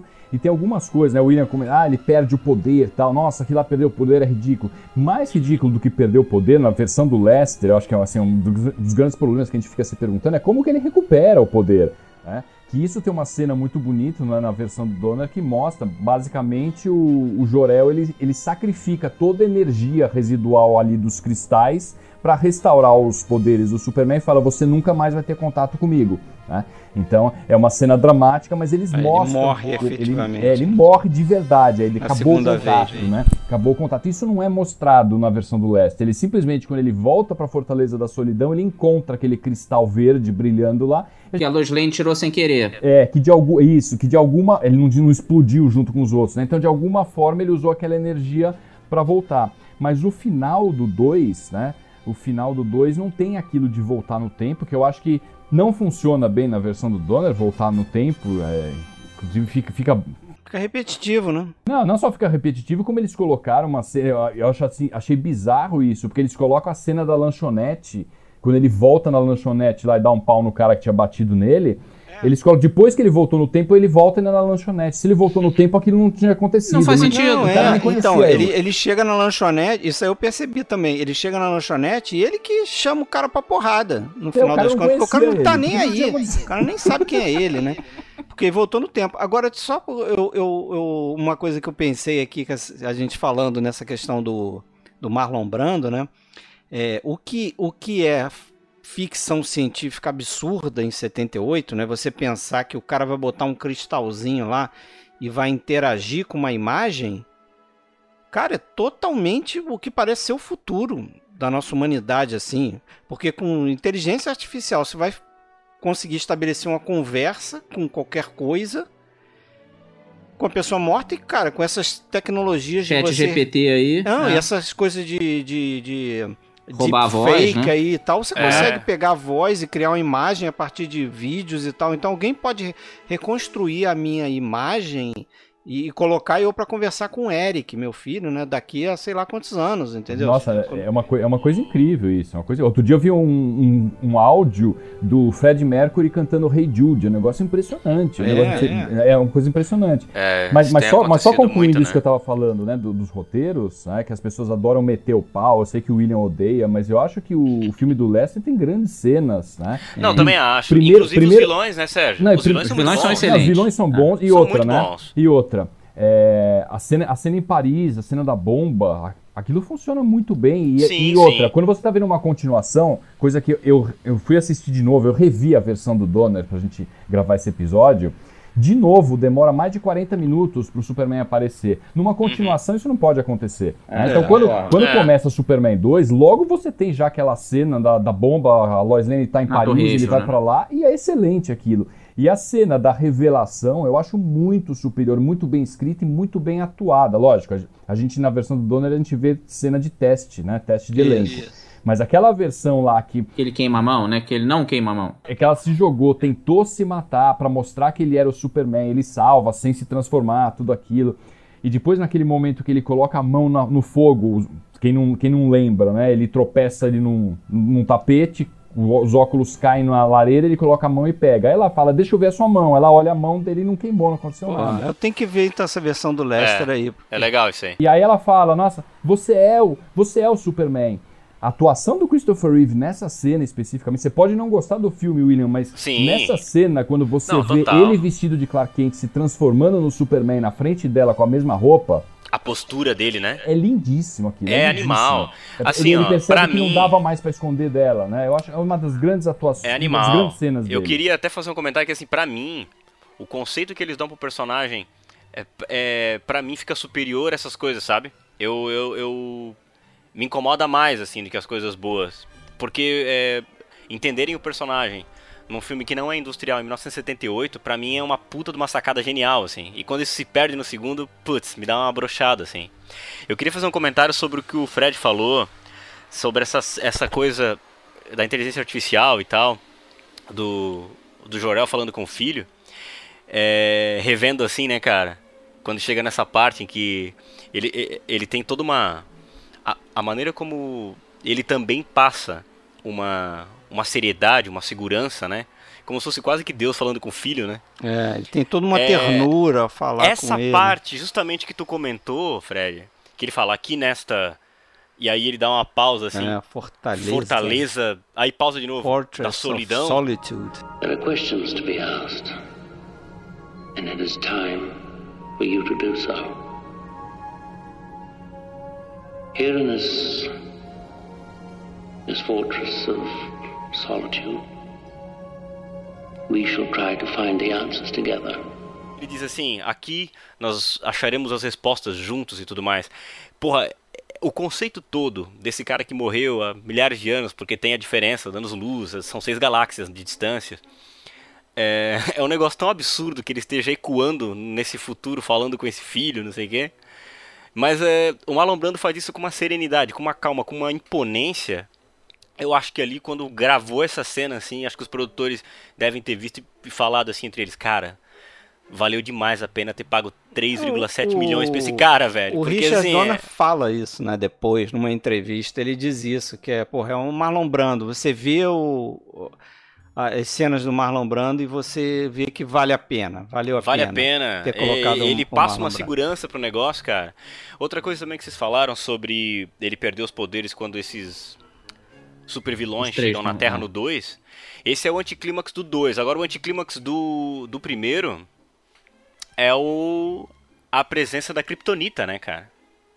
Né? A, a Kryptonita é o anticlímax do negócio. Você tem esse cara que, assim, ah, ele, ele pode fazer tudo, já era. Tanto que quando ele vai caçar o Luthor, puta que pariu, é uma cena animal. Ele rodopia lá, quebra aquele. Os cara, o cara tenta metralhar ele, não dá nada. O cara tenta congelar ele, não dá nada. E aí ele chega, puf, destrói a porta. Isso, Se a aí o- o é Lex legal- Luthor diz que o advogado vai entrar em contato com ele. Isso. É, não, muito legal, né? É muito A massa, cara. E, E, a assim, ó, Kryptonita foi uma sacada que salvou o Super-Homem lá do comecinho dos quadrinhos, porque o, o editor chegou pros dois caras que criaram o personagem, tipo, cara, ele não, não existia Kryptonita. Então ele falou, cara, o, o Super-Homem não pode ser totalmente invencível. Ele tem que ter uma fraqueza, cara. Cria um troço aí, porque senão as pessoas vão desistir de ficar lendo essas historinhas. Vão ver que ele nunca vai perder, é impossível. E eu vou te falar um negócio, assim, uma visão que eu tenho sobre isso, que muita gente fala, pô, mas isso é muito palha, aí tem essa, essa kryptonita e tal. Pra mim, o Superman é um personagem tão cheio de, de dicotomia, pra mim ele é tipo um, um Gatsby do F. Scott Fitzgerald, sabe? Ele chega nesse planeta órfão, nesse litoral fresco, assim, o cara tem um passado que não acompanha mais ele, que já não alcança mais ele, né? E justamente a dor desse passado é a força propulsora dele, né, cara? A Kryptonita pra mim, pô, é um pedaço do, é, do planeta dele que em contato com a nossa atmosfera deixa ele fraco. Eu penso sempre que pra mim isso é uma espécie de nostalgia particularmente tóxica, assim. Parece que é uma, um lembrete, assim, de que quando E você... faz quem não vai pra frente. É. É, Como era o porque, assim, Gatsby, né? Parece que assim, quando tu se dedica demais às coisas que tu perdeu, tu acaba perdendo as coisas que tu já tem, assim. E é o que acontece com E, ele. vai- e pode conquistar ainda, é. Que o Gatsby é bem isso, né? Ele luta por um amor que já não faz mais o menor sentido. Ele não é. faz o menor sentido, né? E ela rejeitou ele. E É. essa dor do passado é justamente a força propulsora dele. Eu acho que o, o Superman, essa dicotomia do Superman deixa o personagem extremamente rico pra mim. É uma das coisas que eu mais gosto nele, assim. E eu vejo a Kryptonita dessa forma e acho ela absolutamente plausível, cara. Não é um, É, não tenho problema eu- com isso, não. Eu vejo uma, uma dicotomia aí, por outro lado, no seguinte sentido. Isso me marcou muito também, quando o, ele tá na- no trajeto para a Terra, né, de Krypton, ainda criança e tal. E aí você tem aquela cena que o, tem a voz do Marlon Brando, né, do Jor-El, falando para ele, ah, você aqui nesses cristais é, tem acumulado o conhecimento de 28 galáxias, não sei o que, você nunca deve interferir Interferir. com, na, com a história humana. E é só isso que ele faz, porra. É. Porque se você pensar, quando ele salva uma pessoa, ele tá interferindo na Já história interferiu. humana. né? Salvou a Aquela Lois Lane pessoa ali, né, já é, foi. a Lois Lane pode parir o próximo presidente que vai mudar a história do planeta. Entendeu? Essa, essa da Lois Lane talvez seja o caso mais, mais grave. E embora seja. Putz, cara, se, se, a- se quem acompanha o herói fora da mídia do cinema, né? Mas nos quadrinhos, até na série animada que tinha do Bruce Timm, é, eu acho que entre todos os momentos da mitologia do personagem, talvez esse negócio dele ter salvado a Lois Lane, ter girado a Terra ao contrário, seja talvez o mais controverso de todos, assim. Ah, é a maior interferência, né? Aí é total, né? E, é, e assim, é, a impressão que eu tenho de quem só assistiu o filme é de que a pessoa. Muita gente já me falou isso, pô, William, mas eu acho que ali eles pedem, assim, muito que o público suspenda a verossimilhança. Porque, assim, embora seja um filme de super-herói, o Richard Donner, não sei se vocês sabem, ele era obcecado por verossimilhança dentro desse dessa É. redoma. Ele, ele, é- ele chegava a escrever verossimilhança em cartaz e colava na sala de edição pra galera lembrar, assim, sabe? Então, é, é- eu acho engraçado. Primeiro, primeiro assim, a- ele tem uma motivação ali. E embora ele salve pessoas e tudo mais, pegue bandidos e tudo, ele ainda não vai interferir tão, como é que eu vou dizer? Drasticamente nisso, né? E, e, e tu compra a, a relação entre os É, ele dois. tá apaixonado, a mulher dele Tá morreu, é uma exceção. É uma é uma exceção, exceção, é. é uma exceção, né? E assim, até o momento em que ela morre, de fato ele segue essa, como é que eu vou dizer, essa cartilha, assim, ele não interfere assim drasticamente, aquela coisa toda. E é muito louco porque eu acho muito interessante isso, tá? Eu acho que esse filme não foi o primeiro a usar isso, cara. E isso que eu acho legal, assim. Eu não vou dizer saber qual o primeiro, mas talvez Superman 78 tenha sido um dos primeiros. Que é, ele faz todo aquele negócio, salva os mísseis, né? sa- Salva aqueles lugares, mas a mulher que ele ama morreu. Fica por último, assim, ela Ah. morreu, tipo. E aí, cara, ele é um clichê usado, foi usado depois em Star Wars, é usado, é usado e até parodiado até hoje. No que é essa coisa do urro, né? O cara do não! Mas o- nesse filme funciona pra mim, porque assim, é um, é um urro de fúria, acho que por dois motivos, né? Funciona porque o Christopher Reeve convence, é um puta ator. E segundo, porque ela induz a uma ação, não a autopiedade. Geralmente esse urro de fúria, ele vem assim pra expressar uma, um desamparo, uma impotência. E ali não. Esse urro de fúria vai gerar justamente a ação que vai fazer com que ele mude esse destino. Ali, pra mim, é, é, é o alienígena se tornando mais próximo do ser humano possível, né? Perfeito, Fred. Perfeito, exatamente. Porque Tanto que eu- tu ouve as vozes, né? É, Assim, ó. o ele- cara ele, que sentiu aquela dor daquela perda. Perfeito. Ele se apaixonou esse... por uma humana, né? E a hora que ele É. ouve os dois pais falando com ele, né? Um Perfeito, fala, não, exatamente. não interfira na história da humanidade, o outro fala, eu não sei qual é o motivo, mas por algum motivo eles te enviaram. Você tá aqui por algum Exato. motivo. E não é pra fazer touchdown, né? É, ele, É. ele se, ele se torna um terráqueo, porque é como se o Jorel representasse o lado intelectual da coisa, mas o Jonathan Kent, o pai terráqueo dele, fosse a coisa mais emocional, né? Então, assim, você não é o cérebro, não é a mente do Clark Kent que está sofrendo ali, é o coração dele. E a gente sabe que lado que vai prevalecer, né? Que é o que acontece. Então, ah, é isso que o Fred falou, resume perfeitamente o que eu estou tentando dizer, assim. Eu acho que é quando ele finalmente se torna terráqueo, se torna... É que essa coisa da emoção, né? Ele, cara, não vai ter jeito, eu vou ter que interferir. E aí ele vai ser o ponto fraco dele contra os três vilões lá, né? Que até É. o Ursa fala. Ele se importa com esses caras. Ele é. se importa. E aí eles começam a agredir os humanos, né? É. É, eu acho, eu acho. E é engraçado porque, assim, é um dos momentos mais controversos na mitologia do personagem. Mas é. Pô, o Sérgio falou isso, assim, é uma coisa muito bonita, é, isso daí. Porque ela vai totalmente de encontro com a natureza do personagem, a natureza real dele. Eu falei no começo desse, desse episódio que pra mim o Superman do Christopher Reeve é um George Bailey com poderes. E acho que é isso aí, cara. É a felicidade não se compra com esteroides. É, mas, mas vê, que, vê que interessante isso, né, William? Você tá falando justamente dessa cena, né? A profundidade que isso deu pro personagem. Uhum. E era uma cena que foi enxertada, né? No, Pois no é. final do 1, que ela não existia realmente. Ele salvava. Até porque, se a gente for analisar, né? é, tudo bem. é, que me desculpe os verossímeis, mas a partir do momento que ele voltou no tempo, os mísseis estavam lá de novo. Aí ele vai lá e salva o que aconteceu, então. O outro míssil explodiu. É, o que aconteceu? fica meio exato. assim, né? Não Fica no ar, explicado. Não, né? e é curioso também que assim, ninguém vai saber que, o que ele fez, o que ele fez, né? Que ele salvou o mundo, não o mundo, mas a Califórnia, a própria Lois Lane não se toca de que ele a salvou, né? Pô, vo- volta um pouco antes, volta um pouco antes, não deixa os caras alterarem a trajetória dos mísseis, né? Volta um pouco mais, umas voltinhas a mais, o cara tinha resolvido todo o problema. Mas também, aí né? eu acho que tem uma outra lição também, que é essa coisa da vaidade. Ele tem um pouco dessa resiliência de não ter o reconhecimento disso também, né? É, não preciso disso, ele só precisa salvar a mulher da vida dele e boa, assim. Também é uma coisa que condiz com a, com a personalidade é, do personagem. Uma coisa que eu queria comentar com vocês, não sei o que vocês acham. Tem uma coisa assim que o Hitchcock buscava essas saídas, assim, né? O Hitchcock não filmava cenas de sexo, mas ele dava a entender o sexo de uma forma simbolista. Muito foda, né? Eu penso, sei lá, em Intriga Internacional, aquela cena do final que o trem entra no túnel, sabe? Sim. Eh, Expressando, assim, a, a, a- tensão sexual entre a Eva Mary Saint e o Cary Grant. Aquela cena em que, pra mim, o sexo entre a Lois Lane e o Superman é aquela cena do voo, né, cara? Não é não? É, sim. Sim. É, é o, é o sexo deles, é muito Que é Hitchcock. uma cena linda também. É né? animal. É, é Hitchcock pra cacete, né, cara? É. Eu acho muito Hitchcock Aquilo aí. é quase E um ali- orgasmo aquilo ali. Ali, É, logo é. depois daquele flerte todo, né? Ali na, naquela varanda, naquela Isso. cobertura, né? Uma cena ah, super vai- consegue ver a, qual a cor da minha calcinha. Pô, Isso, cara. ela, é, ela é demais, a Lois Lane ali é...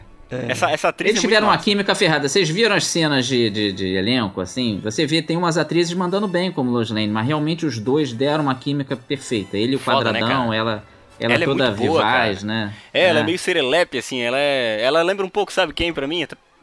Pra citar, o, pra citar o Hitchcock de novo, ela me lembra um pouco a personagem da Grace Kelly em Janela Indiscreta, cara. Também. É, fica né? cheio de sacanagem, Sabe? Mas ela, Isso. ela me lembra muito, como eu falei, a Barbara Stanwyck e a Rosalind Russell também, né? Uhum. É, e, e a gente não falou, né? Algumas atrizes que chegaram a ser cogitadas, né? Depois alguns nomes foram descartadas. Foi Barbara Streisand, Jessica Pois Lange, é. Liza Minnelli, Shirley MacLaine, Natalie Wood, até a Carrie Fisher chegou a ser, Olha só. ser Olha, olha, cogitada. Princesa A Natalie Leia. Wood talvez funcionasse. Eu consigo ver a Natalie Wood ali. A Shirley MacLaine também, cara. Acho que É. poderia. Elas têm esse lado doidinha. Já reparou? As duas são um pouquinho doidinhas. É, verdade. Eu acho que essas duas ficariam boas mesmo, cara.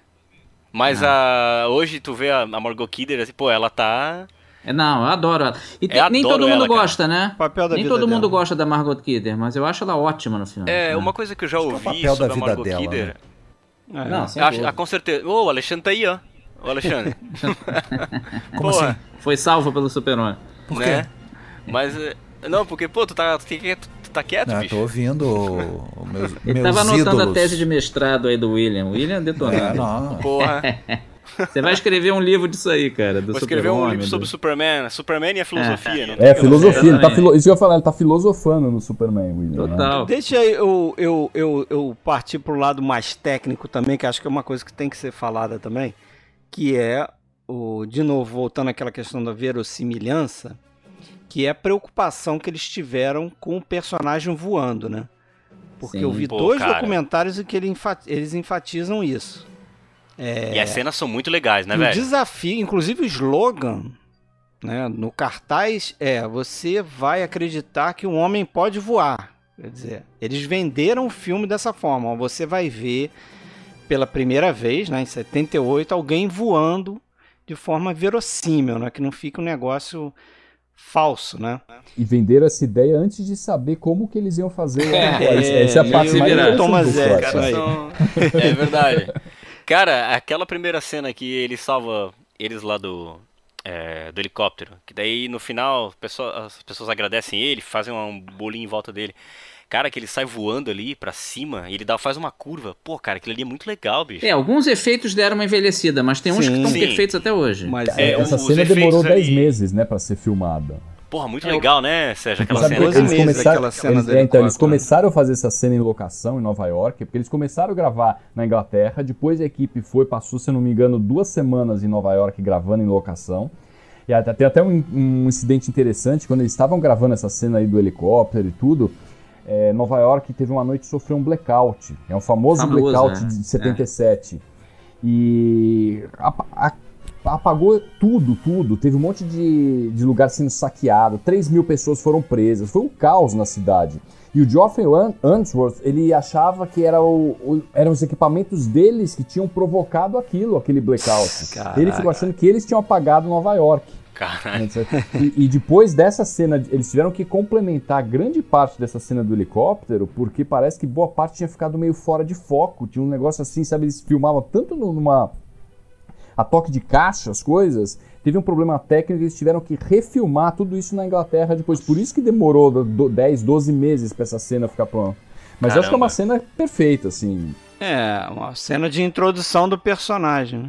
É, e o próprio Christopher Reeve ajudou nessa ilusão, né? Porque ele voava de asa delta, então ele tinha uma postura corpo- corporal boa. Ele fingia bem que estava voando. Ele pensou o voo, né, cara? Aquela coisa. Eu, eu vou direcionar com a mão, É, assim. você vê o- os testes que eles fazem é, com, com é, dublês, né? Outras Pra testar pessoas, o né? equipamento, você vê que os caras não têm noção assim de como se- é, é, atuar voando, vamos dizer assim, né? E ele engana muito bem. E o que eles dizem num desses documentários é que eles usaram praticamente tudo que tinha de, de tecnologia de efeitos Ainda até o momento. nova. e ainda inventaram coisa nova, né? Como por exemplo, o cara inventa lá um, uma forma de você fazer um zoom sincronizado com, Com a back projection. com é isso, com a projeção do de trás, por né? trás. Então você altera a, Pra esses a voos rápidos dele, é. Isso. E, e o cara tá lá suspenso, fingindo que tá voando, então você consegue a- se aproximar do personagem e mudar o, o fundo e dar aquele efeito que como se a câmera estivesse indo na direção do personagem, né? Eu vou, eu vou fazer, tentar fazer um videozinho sobre essas técnicas aí de- do voo, né? Que eu achei muito interessante. O Marcelo até falou que teve uns efeitos que envelheceram. Realmente, os efeitos é, de chroma key, que você vê meio rápido assim. É, Mas pô, isso é- era novo as na miniatu- época, Pra mim, né? o pior é as miniaturas ali da represa quando estoura. Você vê que é, É. miniatura. Você vê que é, maquete, né? É muita maquete exatamente. no filme. Mas o cara, é- ele voando ali em efeito prático, pô, aquela cena que ele salva o gatinho também, cara, aquilo ali é muito animal, velho, é muito bem É. feito assim. Não, muito bem ele feito, voa, mas aí ele faz uma curva assim com o corpo, porra, é realmente impressionante ver hoje em dia. Convence, assim. é, é ma- é convence mais, até é, hoje. Um efeito Convence até hoje, cara, mesmo, né? realmente. Animal. Mas tem Porra. muito. O, o- um- uma das coisas que, que tornou possível ele voar foi justamente essa questão do, dessa tecnologia do chroma key tá ficando melhor nessa época, né?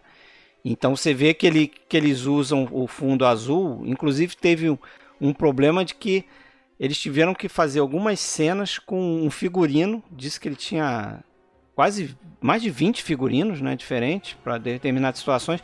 Mas tinha um fi- figurino que a, a- a, roupa dele não era azul, era, era azul, mas era um azul turquesa. Era, era quase um verde, na verdade. Isso. Hoje, quando a gente vê esses Blu-ray e tudo, eles retocaram tudo isso e deixaram ele azul. Não, até novo. na época mesmo eles, eles retocam lá, eles. eles- É, mas mesmo assim, quando a gente via, vê versões mais antigas, você vê algumas cenas, principalmente na, na cena na, na parte da Califórnia, dos mísseis, lá quando ele tá voando, tem cenas que você olha, a roupa é bem esverdeada mesmo. mesmo, é, é, uma, é justamente por essa questão técnica aí, né, do, Do fundo azul, do né? fundo azul, exatamente. Senão ele assumia ali também. E isso era numa época que a gente saía do cinema e ficava discutindo como é que fizeram essa cena, né? Como é que É. fizeram aquela outra cena.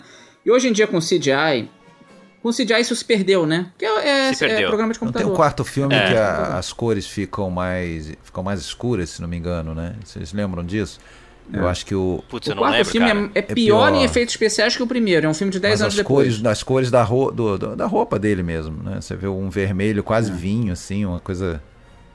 Tudo ficou muito ruim, né, porque eles tinham um orçamento muito baixo pra fazer. Então os efeitos, pô, o quarto filme... O roteiro é ruim. É tudo ruim, cara. E acho É que a- parece que a ideia do quarto filme é do próprio Christopher Reeve. A ideia né? é o, o argumento, a Ele queria, ele queria o bizarro, é. É. O, até você estava falando ali, né, sobre a obsessão, né, da verossimilhança ali do, do Richard Donner. E aí eu, eu queria até sa- saber de vocês. Eu já vi a maioria aqui, não sei todo mundo, mas a maioria gostou do do Gene Hackman, né, como Lex Ah, Luthor. com certeza.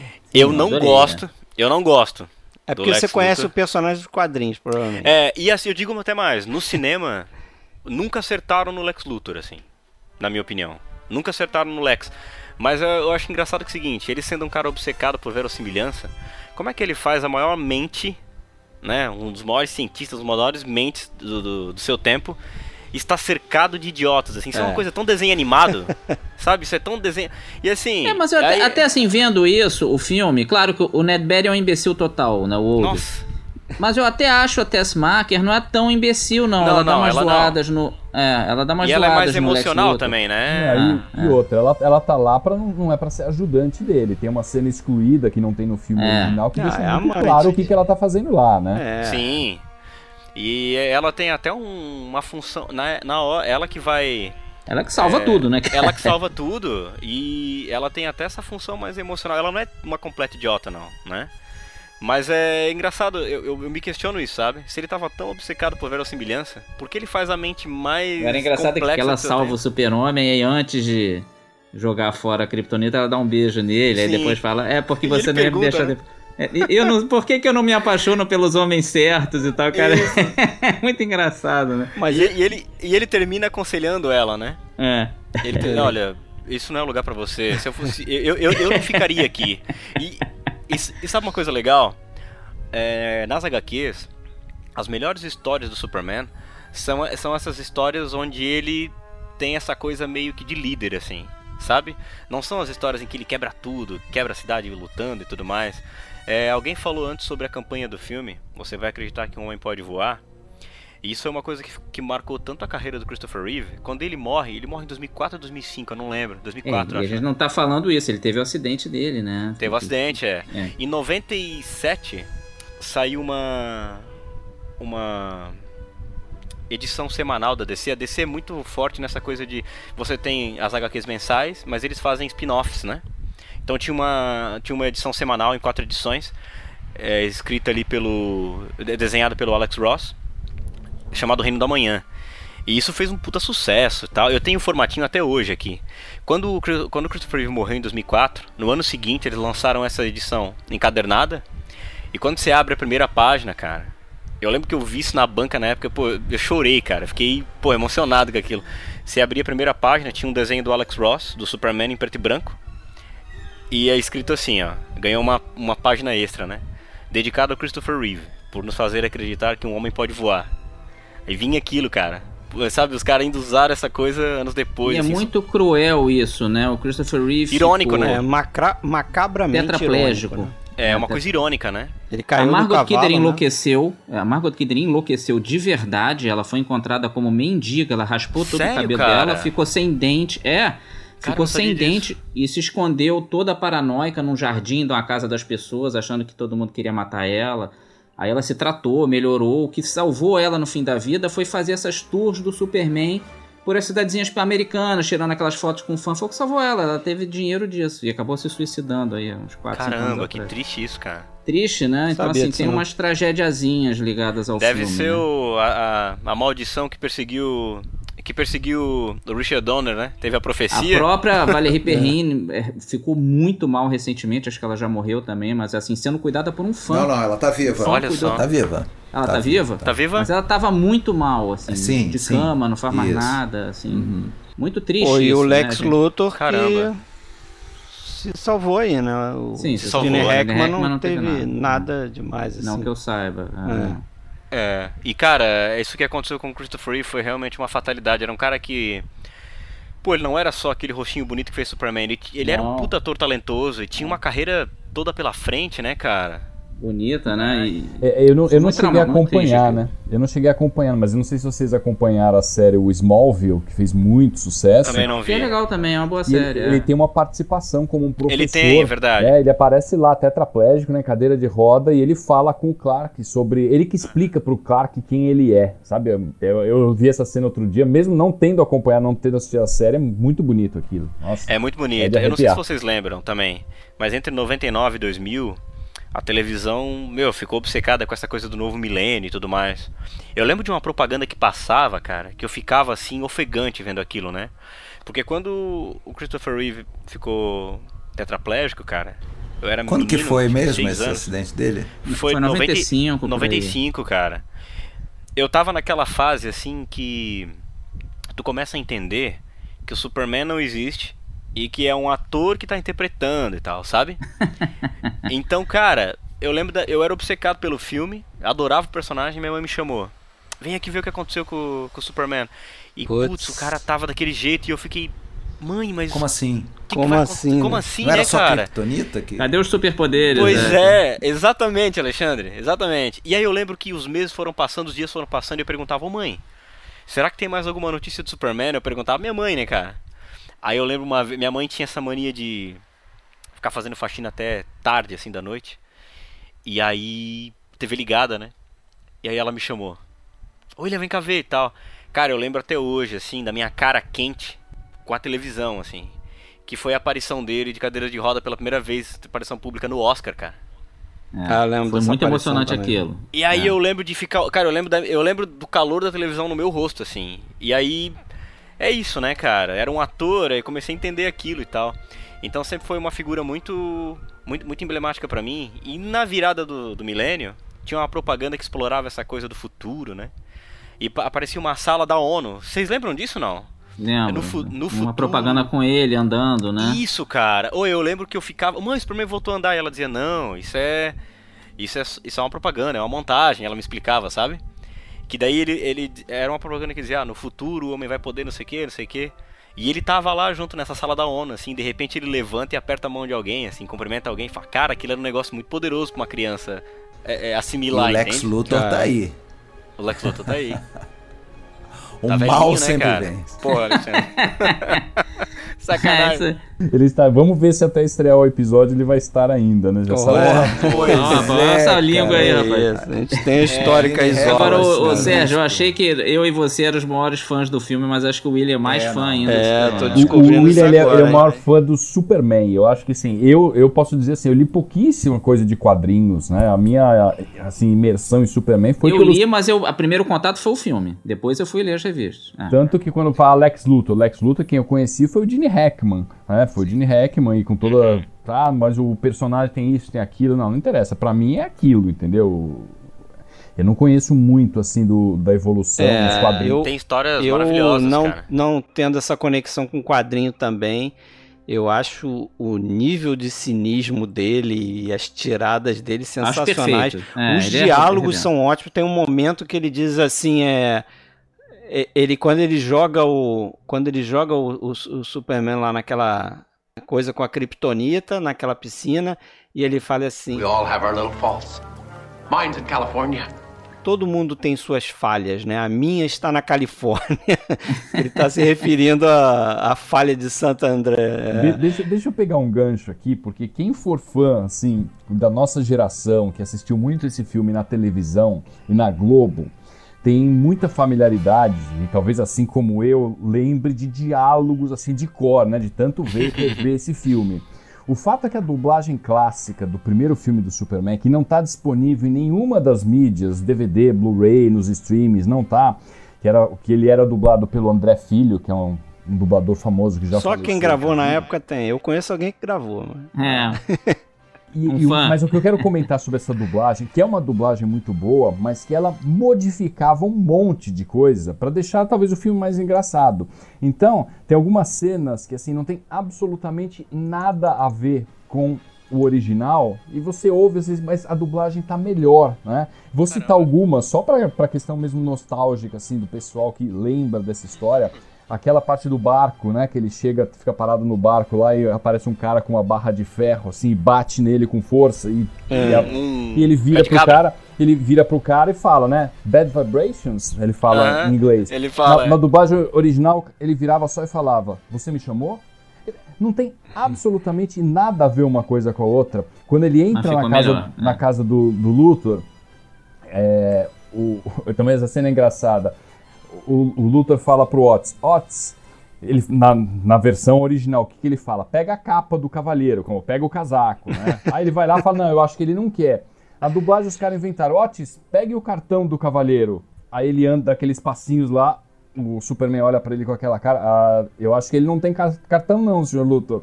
Então assim, tem umas coisas, né, que, ele, que, eles, que eles modificaram na, na dublagem original, que acabaram ficando muito melhores, eu achei, do que na versão original, né? E todo mundo que assistia esse filme né, na versão da Globo lembra dessas falas. E se for assistir hoje, fala, nossa, mas não era bem isso que ele falava, né? Uhum. A legenda, né? Muda, né? Muda, não, muda completamente. E a dublagem, quando eles redublaram o filme, eu não sei exatamente umas questões técnicas, sabe? eles redublaram o filme, é, eles dublaram do jeito certo, né? E essas coisas acabaram se perdendo aí nessa, nessa dublagem fantasiosa do, da, Agora- da Globo. Sabe, até, até pra contextualizar uma coisa que vocês falaram, né? Que a primeira. Como é que vou dizer? Conexão com vocês com o personagem foi o filme. Esse filme é de 78, até, até 1984, a indústria dos quadrinhos vivia o que era chamado de Era de Prata dos quadrinhos, né? É, problemas sociais é, viraram temas de quadrinho, como drogas, bolha imobiliária, violência doméstica. Isso tudo virou. entrou no mundo dos quadrinhos na Era de Prata. Na, a partir dos anos de 84, criou-se toda uma, uma visão distópica do futuro. Era uma visão meio pessimista, assim. Então, é normal que vocês não tivessem talvez uma ligação anterior, porque realmente eu, eu peguei uma época onde os quadrinhos estavam sendo lançados, essas coisas, eles exploravam mais a psique do personagem. Eu conheci um Superman mais como é que eu vou dizer? Mais dicotômico mesmo e não tão perfeito, né? Eu acho que essa aqui é a grande diferença. As histórias is- icônicas do Superman eu peguei bem na época que eu tava crescendo, assim. Então, eu, isso que foi que me levou pro filme também, sabe? Então, é isso. Talvez não tinha nem como, talvez, ter uma conexão com o personagem. É, começando você começou Prata, pelos talvez. quadrinhos e foi pros filmes. É, tanto que muita coisa que filmes- acontece nesse filme aí vira cânone na mitologia do personagem, né? No começo dos anos 80 tem um cara que vai redefinir toda a trajetória, toda a origem do Superman, que é o John Byrne. E muita coisa é tirada do filme. Essa coisa Jonathan Martha Kent, essa coisa do dele ter sido é, achado por esses dois fazendeiros, é, o lance da Kryptonita, o lance da roupa, essa coisa do brasão que já tem no filme, o, o S não é um S de Superman, né? É um brasão da família é, É. El, né? E aí você vê os outros lá, eles têm brasões diferentes tudo mais. Você sabe, de quem, tudo- você sabe quem, de quem que foi essa ideia, William, de colocar Não. o S? Marlon Brando. Ó, que legal, né? Foi a ideia dele de colocar essa coisa do S não ser, é, ser uma coisa da família do lá em Krypton, né? Então, assim, é, é- Isso, esse filme, cara, acabou definindo uma série de coisas na origem do personagem que virou cânone, assim, sabe? Que não se, não se mexe mais, assim. Que é. Muda um pouquinho aqui, muda um pouquinho ali, começa a ser de novo, mas a origem. Esse filme definiu muita coisa, sabe? Depois também. Influenciou os quadrinhos também. Ele é um pouco pro, pros super-heróis, um pouco que é o Mickey pra Disney, assim. O- Ele, Ele é, é o maior, personagem. Ele é o maior e ele é o mais caretão também, assim. Uhum. Os outros personagens têm que trazer mais humor, o mais não sei. e- e- Um em anti-heroísmo. para- E um paralelo com ele, acho que só tem o Capitão América. Lembra muito, um lembra, Lembra muito do muito. outro. Essa o Capitão América é valores. patriotão, careta também, não sei o quê. E, e não traz tanto humor, né? Os outros é que tem que trazer a graça. Eles são mais sérios. É. Ele tem essa coisa mais, mais da serenidade. Uma coisa também que é muito importante, a minha geração, pelo menos, tem uma predileção por personagens que sejam mais falhos, mais cinzentos, Sim, sem dúvida. né? Então, assim, é... É uma, é uma geração, talvez, que vai assistir A Felicidade Não Se Compra e vai achar um filme super careta. Eu Não, acho e um que filme... gosta do The Boys, né? Eu nunca via The Boys, mas The É, Boys eu- são não super-heróis falhos, né? Exato. Escrotos. É que- Então, que- assim, é por isso que o Batman, por exemplo, é um personagem que faz mais sucesso, talvez, na, na minha com o geração. mundo atual, o mundo atual. Por ser um cara. Ele é um perturbado, né? O Batman. Sim. Ele é um cara perturbado. É. Então, assim, é, é uma geração um lado talvez dark. que. é. Eu já passei por isso, assim, de indicar, sei lá, felicidade não se compra pra alguém da minha idade. E a pessoa me zoar, assim, meu Deus, William, isso aqui, meu Deus, isso aqui é impossível. Muito ingênuo. É, muito ingênuo, muito bobo. E justamente é essa coisa que faz eu, eu, eu, eu adorar o personagem, e por isso faço essa comparação até com o Grande Gatsby mesmo. Que é um personagem que é muito poderoso, mas perceba que, mesmo tendo esse poder, em algum cantinho, assim, uma portinha entreaberta da psique dele, ele, ele, ele preserva uma certa ingenuidade, que é uma coisa muito bonita, né, cara? Então, pô, eu particularmente adoro isso e acho extremamente inspirador. A minha geração tende a não gostar de coisas inspiradoras, né? É, tende a sacanear. Tende a sacanear. Exato, um tende a um cara como sacanear. o Super-Homem e o Capitão América é sacaneado. É, é, é, é exatamente Fim isso, deles. Marcelo. É. A, a minha geração tem disso, assim. É uma coisa que não cola, sabe? Alguém como Superman. Você falou isso, Marcelo, mas é interessante porque quando foi lançado o filme do Superman, ele já estava numa fase meio de começar a ser sacaneado. Já tinha muita paródia, porque ele já tinha, já tinha tido desenho animado, bom, quadrinho, programa de rádio, desenho animado, a série de televisão, alguns longas-metragens, nunca tinha tido uma, até musical da Broadway já tinha acontecido, né?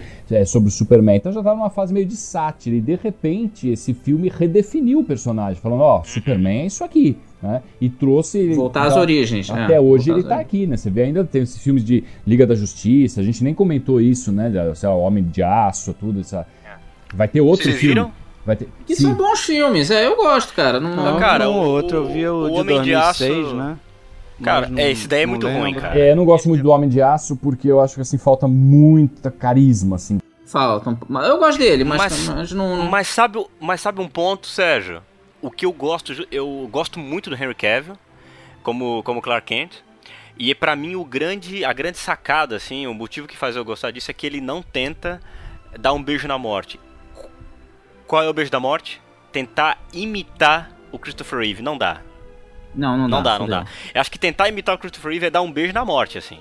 Não tem como. Christopher Reeve é o Superman, então assim, ó, faz É. o teu Superman, sabe? Faz isso, outra isso coisa. eu acho legal. É, faz o teu porque assim, tu não vai chegar aos pés, entende, cara? E às vezes as pessoas podem até achar que é meio ridículo, né? Você elogiar, poxa, um, um grande ator que fez um, fez um super-herói, mas o cara se mostrou um grande ator fazendo o Superman. Né? Você nem precisa olhar outros filmes dele. E isso até Tem um um, dos um lugar do passado, um, filme- um filme que eu adoro dele. Eu, né? eu, eu adoro, nossa, adoro adoro, lugar do passado. Choro pra caralho até hoje vendo esse negócio aí. de- mesmo dentro do Superman, né? A gente já falou de algumas cenas aí do 1 e do 2. E aqui eu vou, vou trazer um pouquinho do que eu gosto do 3, né? Que fala que o Alexandre já falou, não, é uma vergonha alheia e tal. Eu não acho que seja assim uma vergonha alheia. Eu gosto um filme- pouquinho, eu é, gosto assim, um pouquinho. o filme, né? desde o início, já tá muito claro. Isso aqui vai ser uma comédia. Então, o filme já abre com o Richard Pryor na tela. Então, assim, isso aqui vai ser uma comédia. Né? Os créditos iniciais aparecem numa sequência absolutamente pastelão. Então você já sabe que vai ser uma comédia. Mas a questão da Kryptonita alterada, lá que muda a personalidade. Ele do malvado Superman, ficou muito legal. Ele malvado, aquela, aquela mudança, você vê o olhar dele, tá, o olhar É, tá diferente, a impostação de voz, assim, pô, era um grande ator, era um grande ator. Aquela cena, da, aquela cena da luta dos dois no ferro velho, aquilo realmente É é, memorável, vamos dizer. Eu tenho umas coisas bem, bem bacanas assim no filme. Tem cenas. A cena da, do incêndio lá na. Tem na o Gene Hackman? Químicos. Não tem o Gene Hackman. não, não tem. Entendi, né? Não, e, e tem o Richard Pryor que ficou realmente totalmente locado. Estragou Nossa. o filme mesmo. E é um, e é um ótimo comediante, né? Um cara. É, Pô, eu tava gosto muito dele. na época, né, Marcelo? Eu gosto muito dele, mas ele não tem nada a ver com aquilo ali. É, Tem o Gene muito estranho. Wilder? Não. Fazendo dupla com o Richard Não, Pryor? não tem. Não Ele geralmente tem, não fazia, né? Mas, cara, tu sabe que já, que já no primeiro filme, essa coisa dele. É, que é uma coisa que acontece muito naquela série animada também do Bruce Timm, do Batman. Você tem o, o Kevin Conroy, né? E o Mark Hamill. fa- Fazendo um faz o Batman, outro faz o Coringa. Dublagens maravilhosas. O Kevin Conroy tem isso, assim. A voz do Batman é uma voz super carregada, super séria. E a voz do Bruce Wayne é uma voz meio boba. Então esse conceito aí o Christopher, o, o Christopher Reeve é, traz pro filme. Isso já tá no primeiro filme e assim, é uma nuance que ele se ligou, ele teve a sacada, sabe? De encolher os ombros, sabe? De ser um cara meio arcado. Mas isso da voz, né? Quem teve essa, essa primeira sacada da voz Foi o cara do rádio. foi o né? cara do rádio. É, tem tem, tem é, relatos disso, né? Porque, pô, como tem, eu vou falar que, como eu vou falar para as pessoas que agora eu mudei? Então, quando ele falava, né? Isso, isso é um serviço para o super-homem. Então ele, ele modificava a voz, ficava mais grossa, mais impostada, tal. Então isso veio do rádio, né? Veio do rádio. É. E ele incorporou isso na forma de atuar. É uma nuance muito. É uma nuance que só um grande ator poderia ter, assim, né? Você falou aí, ó, é, em algum lugar do passado, tem um outro filme dele que eu acho assim mais desafiador Armadilha ainda. Mortal. É. Até indiquei aí, ó, pra quem tá escutando. É, eu vi Volta lá atrás, ó. É, Pô, bom filme. e Espero que tenha Death Trap, gostado. né? É Espero um que tenha gostado, roteiro. Alexandre. É. E ele do lado de O- outro excelente ator também. Cara, Michael não, Caine. numa boa. A atuação dele, assim, é um negócio. Eu não posso falar muito porque esse filme, assim, ele é spoiler. Cheio de twist. É. Não tem como. Mas assim, o que ele faz ali, ele quebra, inclusive, o paradigma do galã nesse filme. Sabe? Hum. Pô, logo depois, um filme de 82, cara. Christopher Reeve era um puta ator, cara. É, e só o fato dele não ser ofuscado pelo Michael Caine e não ser ofuscado pelo Gene Hackman também, né? Porque, Pois é. Combinar, qualquer um ia ser ofuscado pelo Gene Hackman. E o Gene Hackman com diálogos maravilhosos e podendo ser malvado, que é mais Isso. fácil você é, brilhar. É um assim. personagem mais interessante, o do Gene Hackman. Sem dúvida, do acho. que o do Super-Homem, que é caretão. A É. chance de você, caretão, sumir ao lado de um personagem todo sacana é enorme. A própria Margot Kidder. E ele, não ele some. Segura, segura a peteca legal. Não, ele é, ele é foda, cara. É isso ele, aí. ele tá muito, muito bem. Mas é isso, né, galera? Acho que já tá de bom tamanho aí, uma hora e quarenta e pouco. Não, o William não tá de bom tamanho, né? Vai escrever Não, o o livro William dele. vai, vai. Falar um caminhão aqui de Vai Superman, fazer cara. um mais agora falando sobre o super-homem lá na União Soviética, né? Ainda tem isso também, né? Pô, que é muito boa essa história, hein? Eu recomendo. Descobri hoje, eu não conhecia isso não. O que teria é muito bom, acontecido se o meteorito tivesse caído lá do outro lado lá da cortina, né? É, e quem adota ele como um filho é o Stalin. Ai, meu Ah, Deus. olha só. Caraca. Não, E ia, aí não, ia, entra- dar- não ia ser legal isso, não. É, pois é, mas é muito legal essa HQ, porque a DC na época fez essa série Túnel do Tempo, então ele imaginou. Tem uma também do Jack Stripador indo pra Gotham, em 1889. Olha só, hein? E aí o Batman no encalço do cara e tal. E essa do, do Superman é muito legal porque coloca em questão justamente o caráter dele, né? Tipo, ele teve a educação kryptoniana e caiu na Terra. E aí aqui ele encontra o Jonathan Kent, que é um fazendeiro simples, né? O Jonathan Yamata, tal. Então ele tem toda uma educação notadamente cristã, essa coisa toda. E ali não, né, cara? Ali ele é usado ali como uma arma do, do governo e aí isso vai eles brincam com essa coisa do conflito, né? Como É. ele vai reagir a isso? Pô, é, é bem interessante, cara. É, É, isso bem é legal. legal. É, é Red Son o nome do. No Brasil saiu entre a foice e o martelo. É. Bacana. Essa é uma das grandes histórias do Superman, assim. É. Eu não Uma que eu conhecia. recomendo. né? Cara, uma que eu recomendo vocês lerem, assim, que é excelente. É justamente essa que eu falei que homenageia o Christopher Reeve, que é o Reino do Amanhã. Essa é muito, Ah, muito boa, cara. Aí não falou do- dos Oscars, né, Fred? Ah, vamos encerrar então com os Oscars, que concorreu a três, né? Quatro indicações, não é? É, ele, ele concorreu três e ganhou um especial, né? De, de, de efeitos De especiais. efeitos né? especiais, isso. É isso, verdade, verdade. Cara, ele perdeu trilha sonora pro Expresso da Meia-Noite. Isso é umas grandes injustiças, assim. Expresso da Meia-Noite tem uma le- trilha legal, sim, mas, porra, a diferença é gigantesca, né? E aí o Essa é Stuart Baird concorreu a melhor edição, né? Melhor montagem e som. Perderam, concorreu é. ao som também.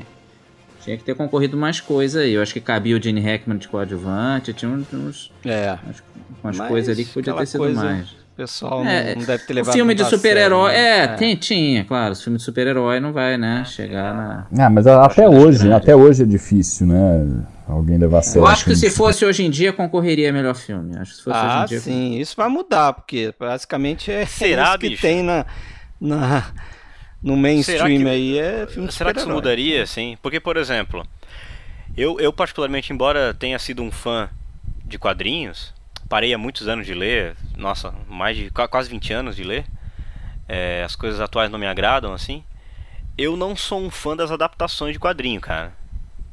Admito pra você, porque assim, tem uma diferença, as pessoas acham que, ah, pô, eu li os quadrinhos, vou amar os filmes. Existe um agravante, existe um obstáculo no meio disso. Eu apreciava muitos quadrinhos que tem coisas realmente maravilhosas, muito boas, mas eu também sou um fã de cinema. E aí, bicho, essas É. coisas acabam se conflitando. Tem muita coisa que eu acho adaptações sensacionais, Mas assim. você não é o público genérico.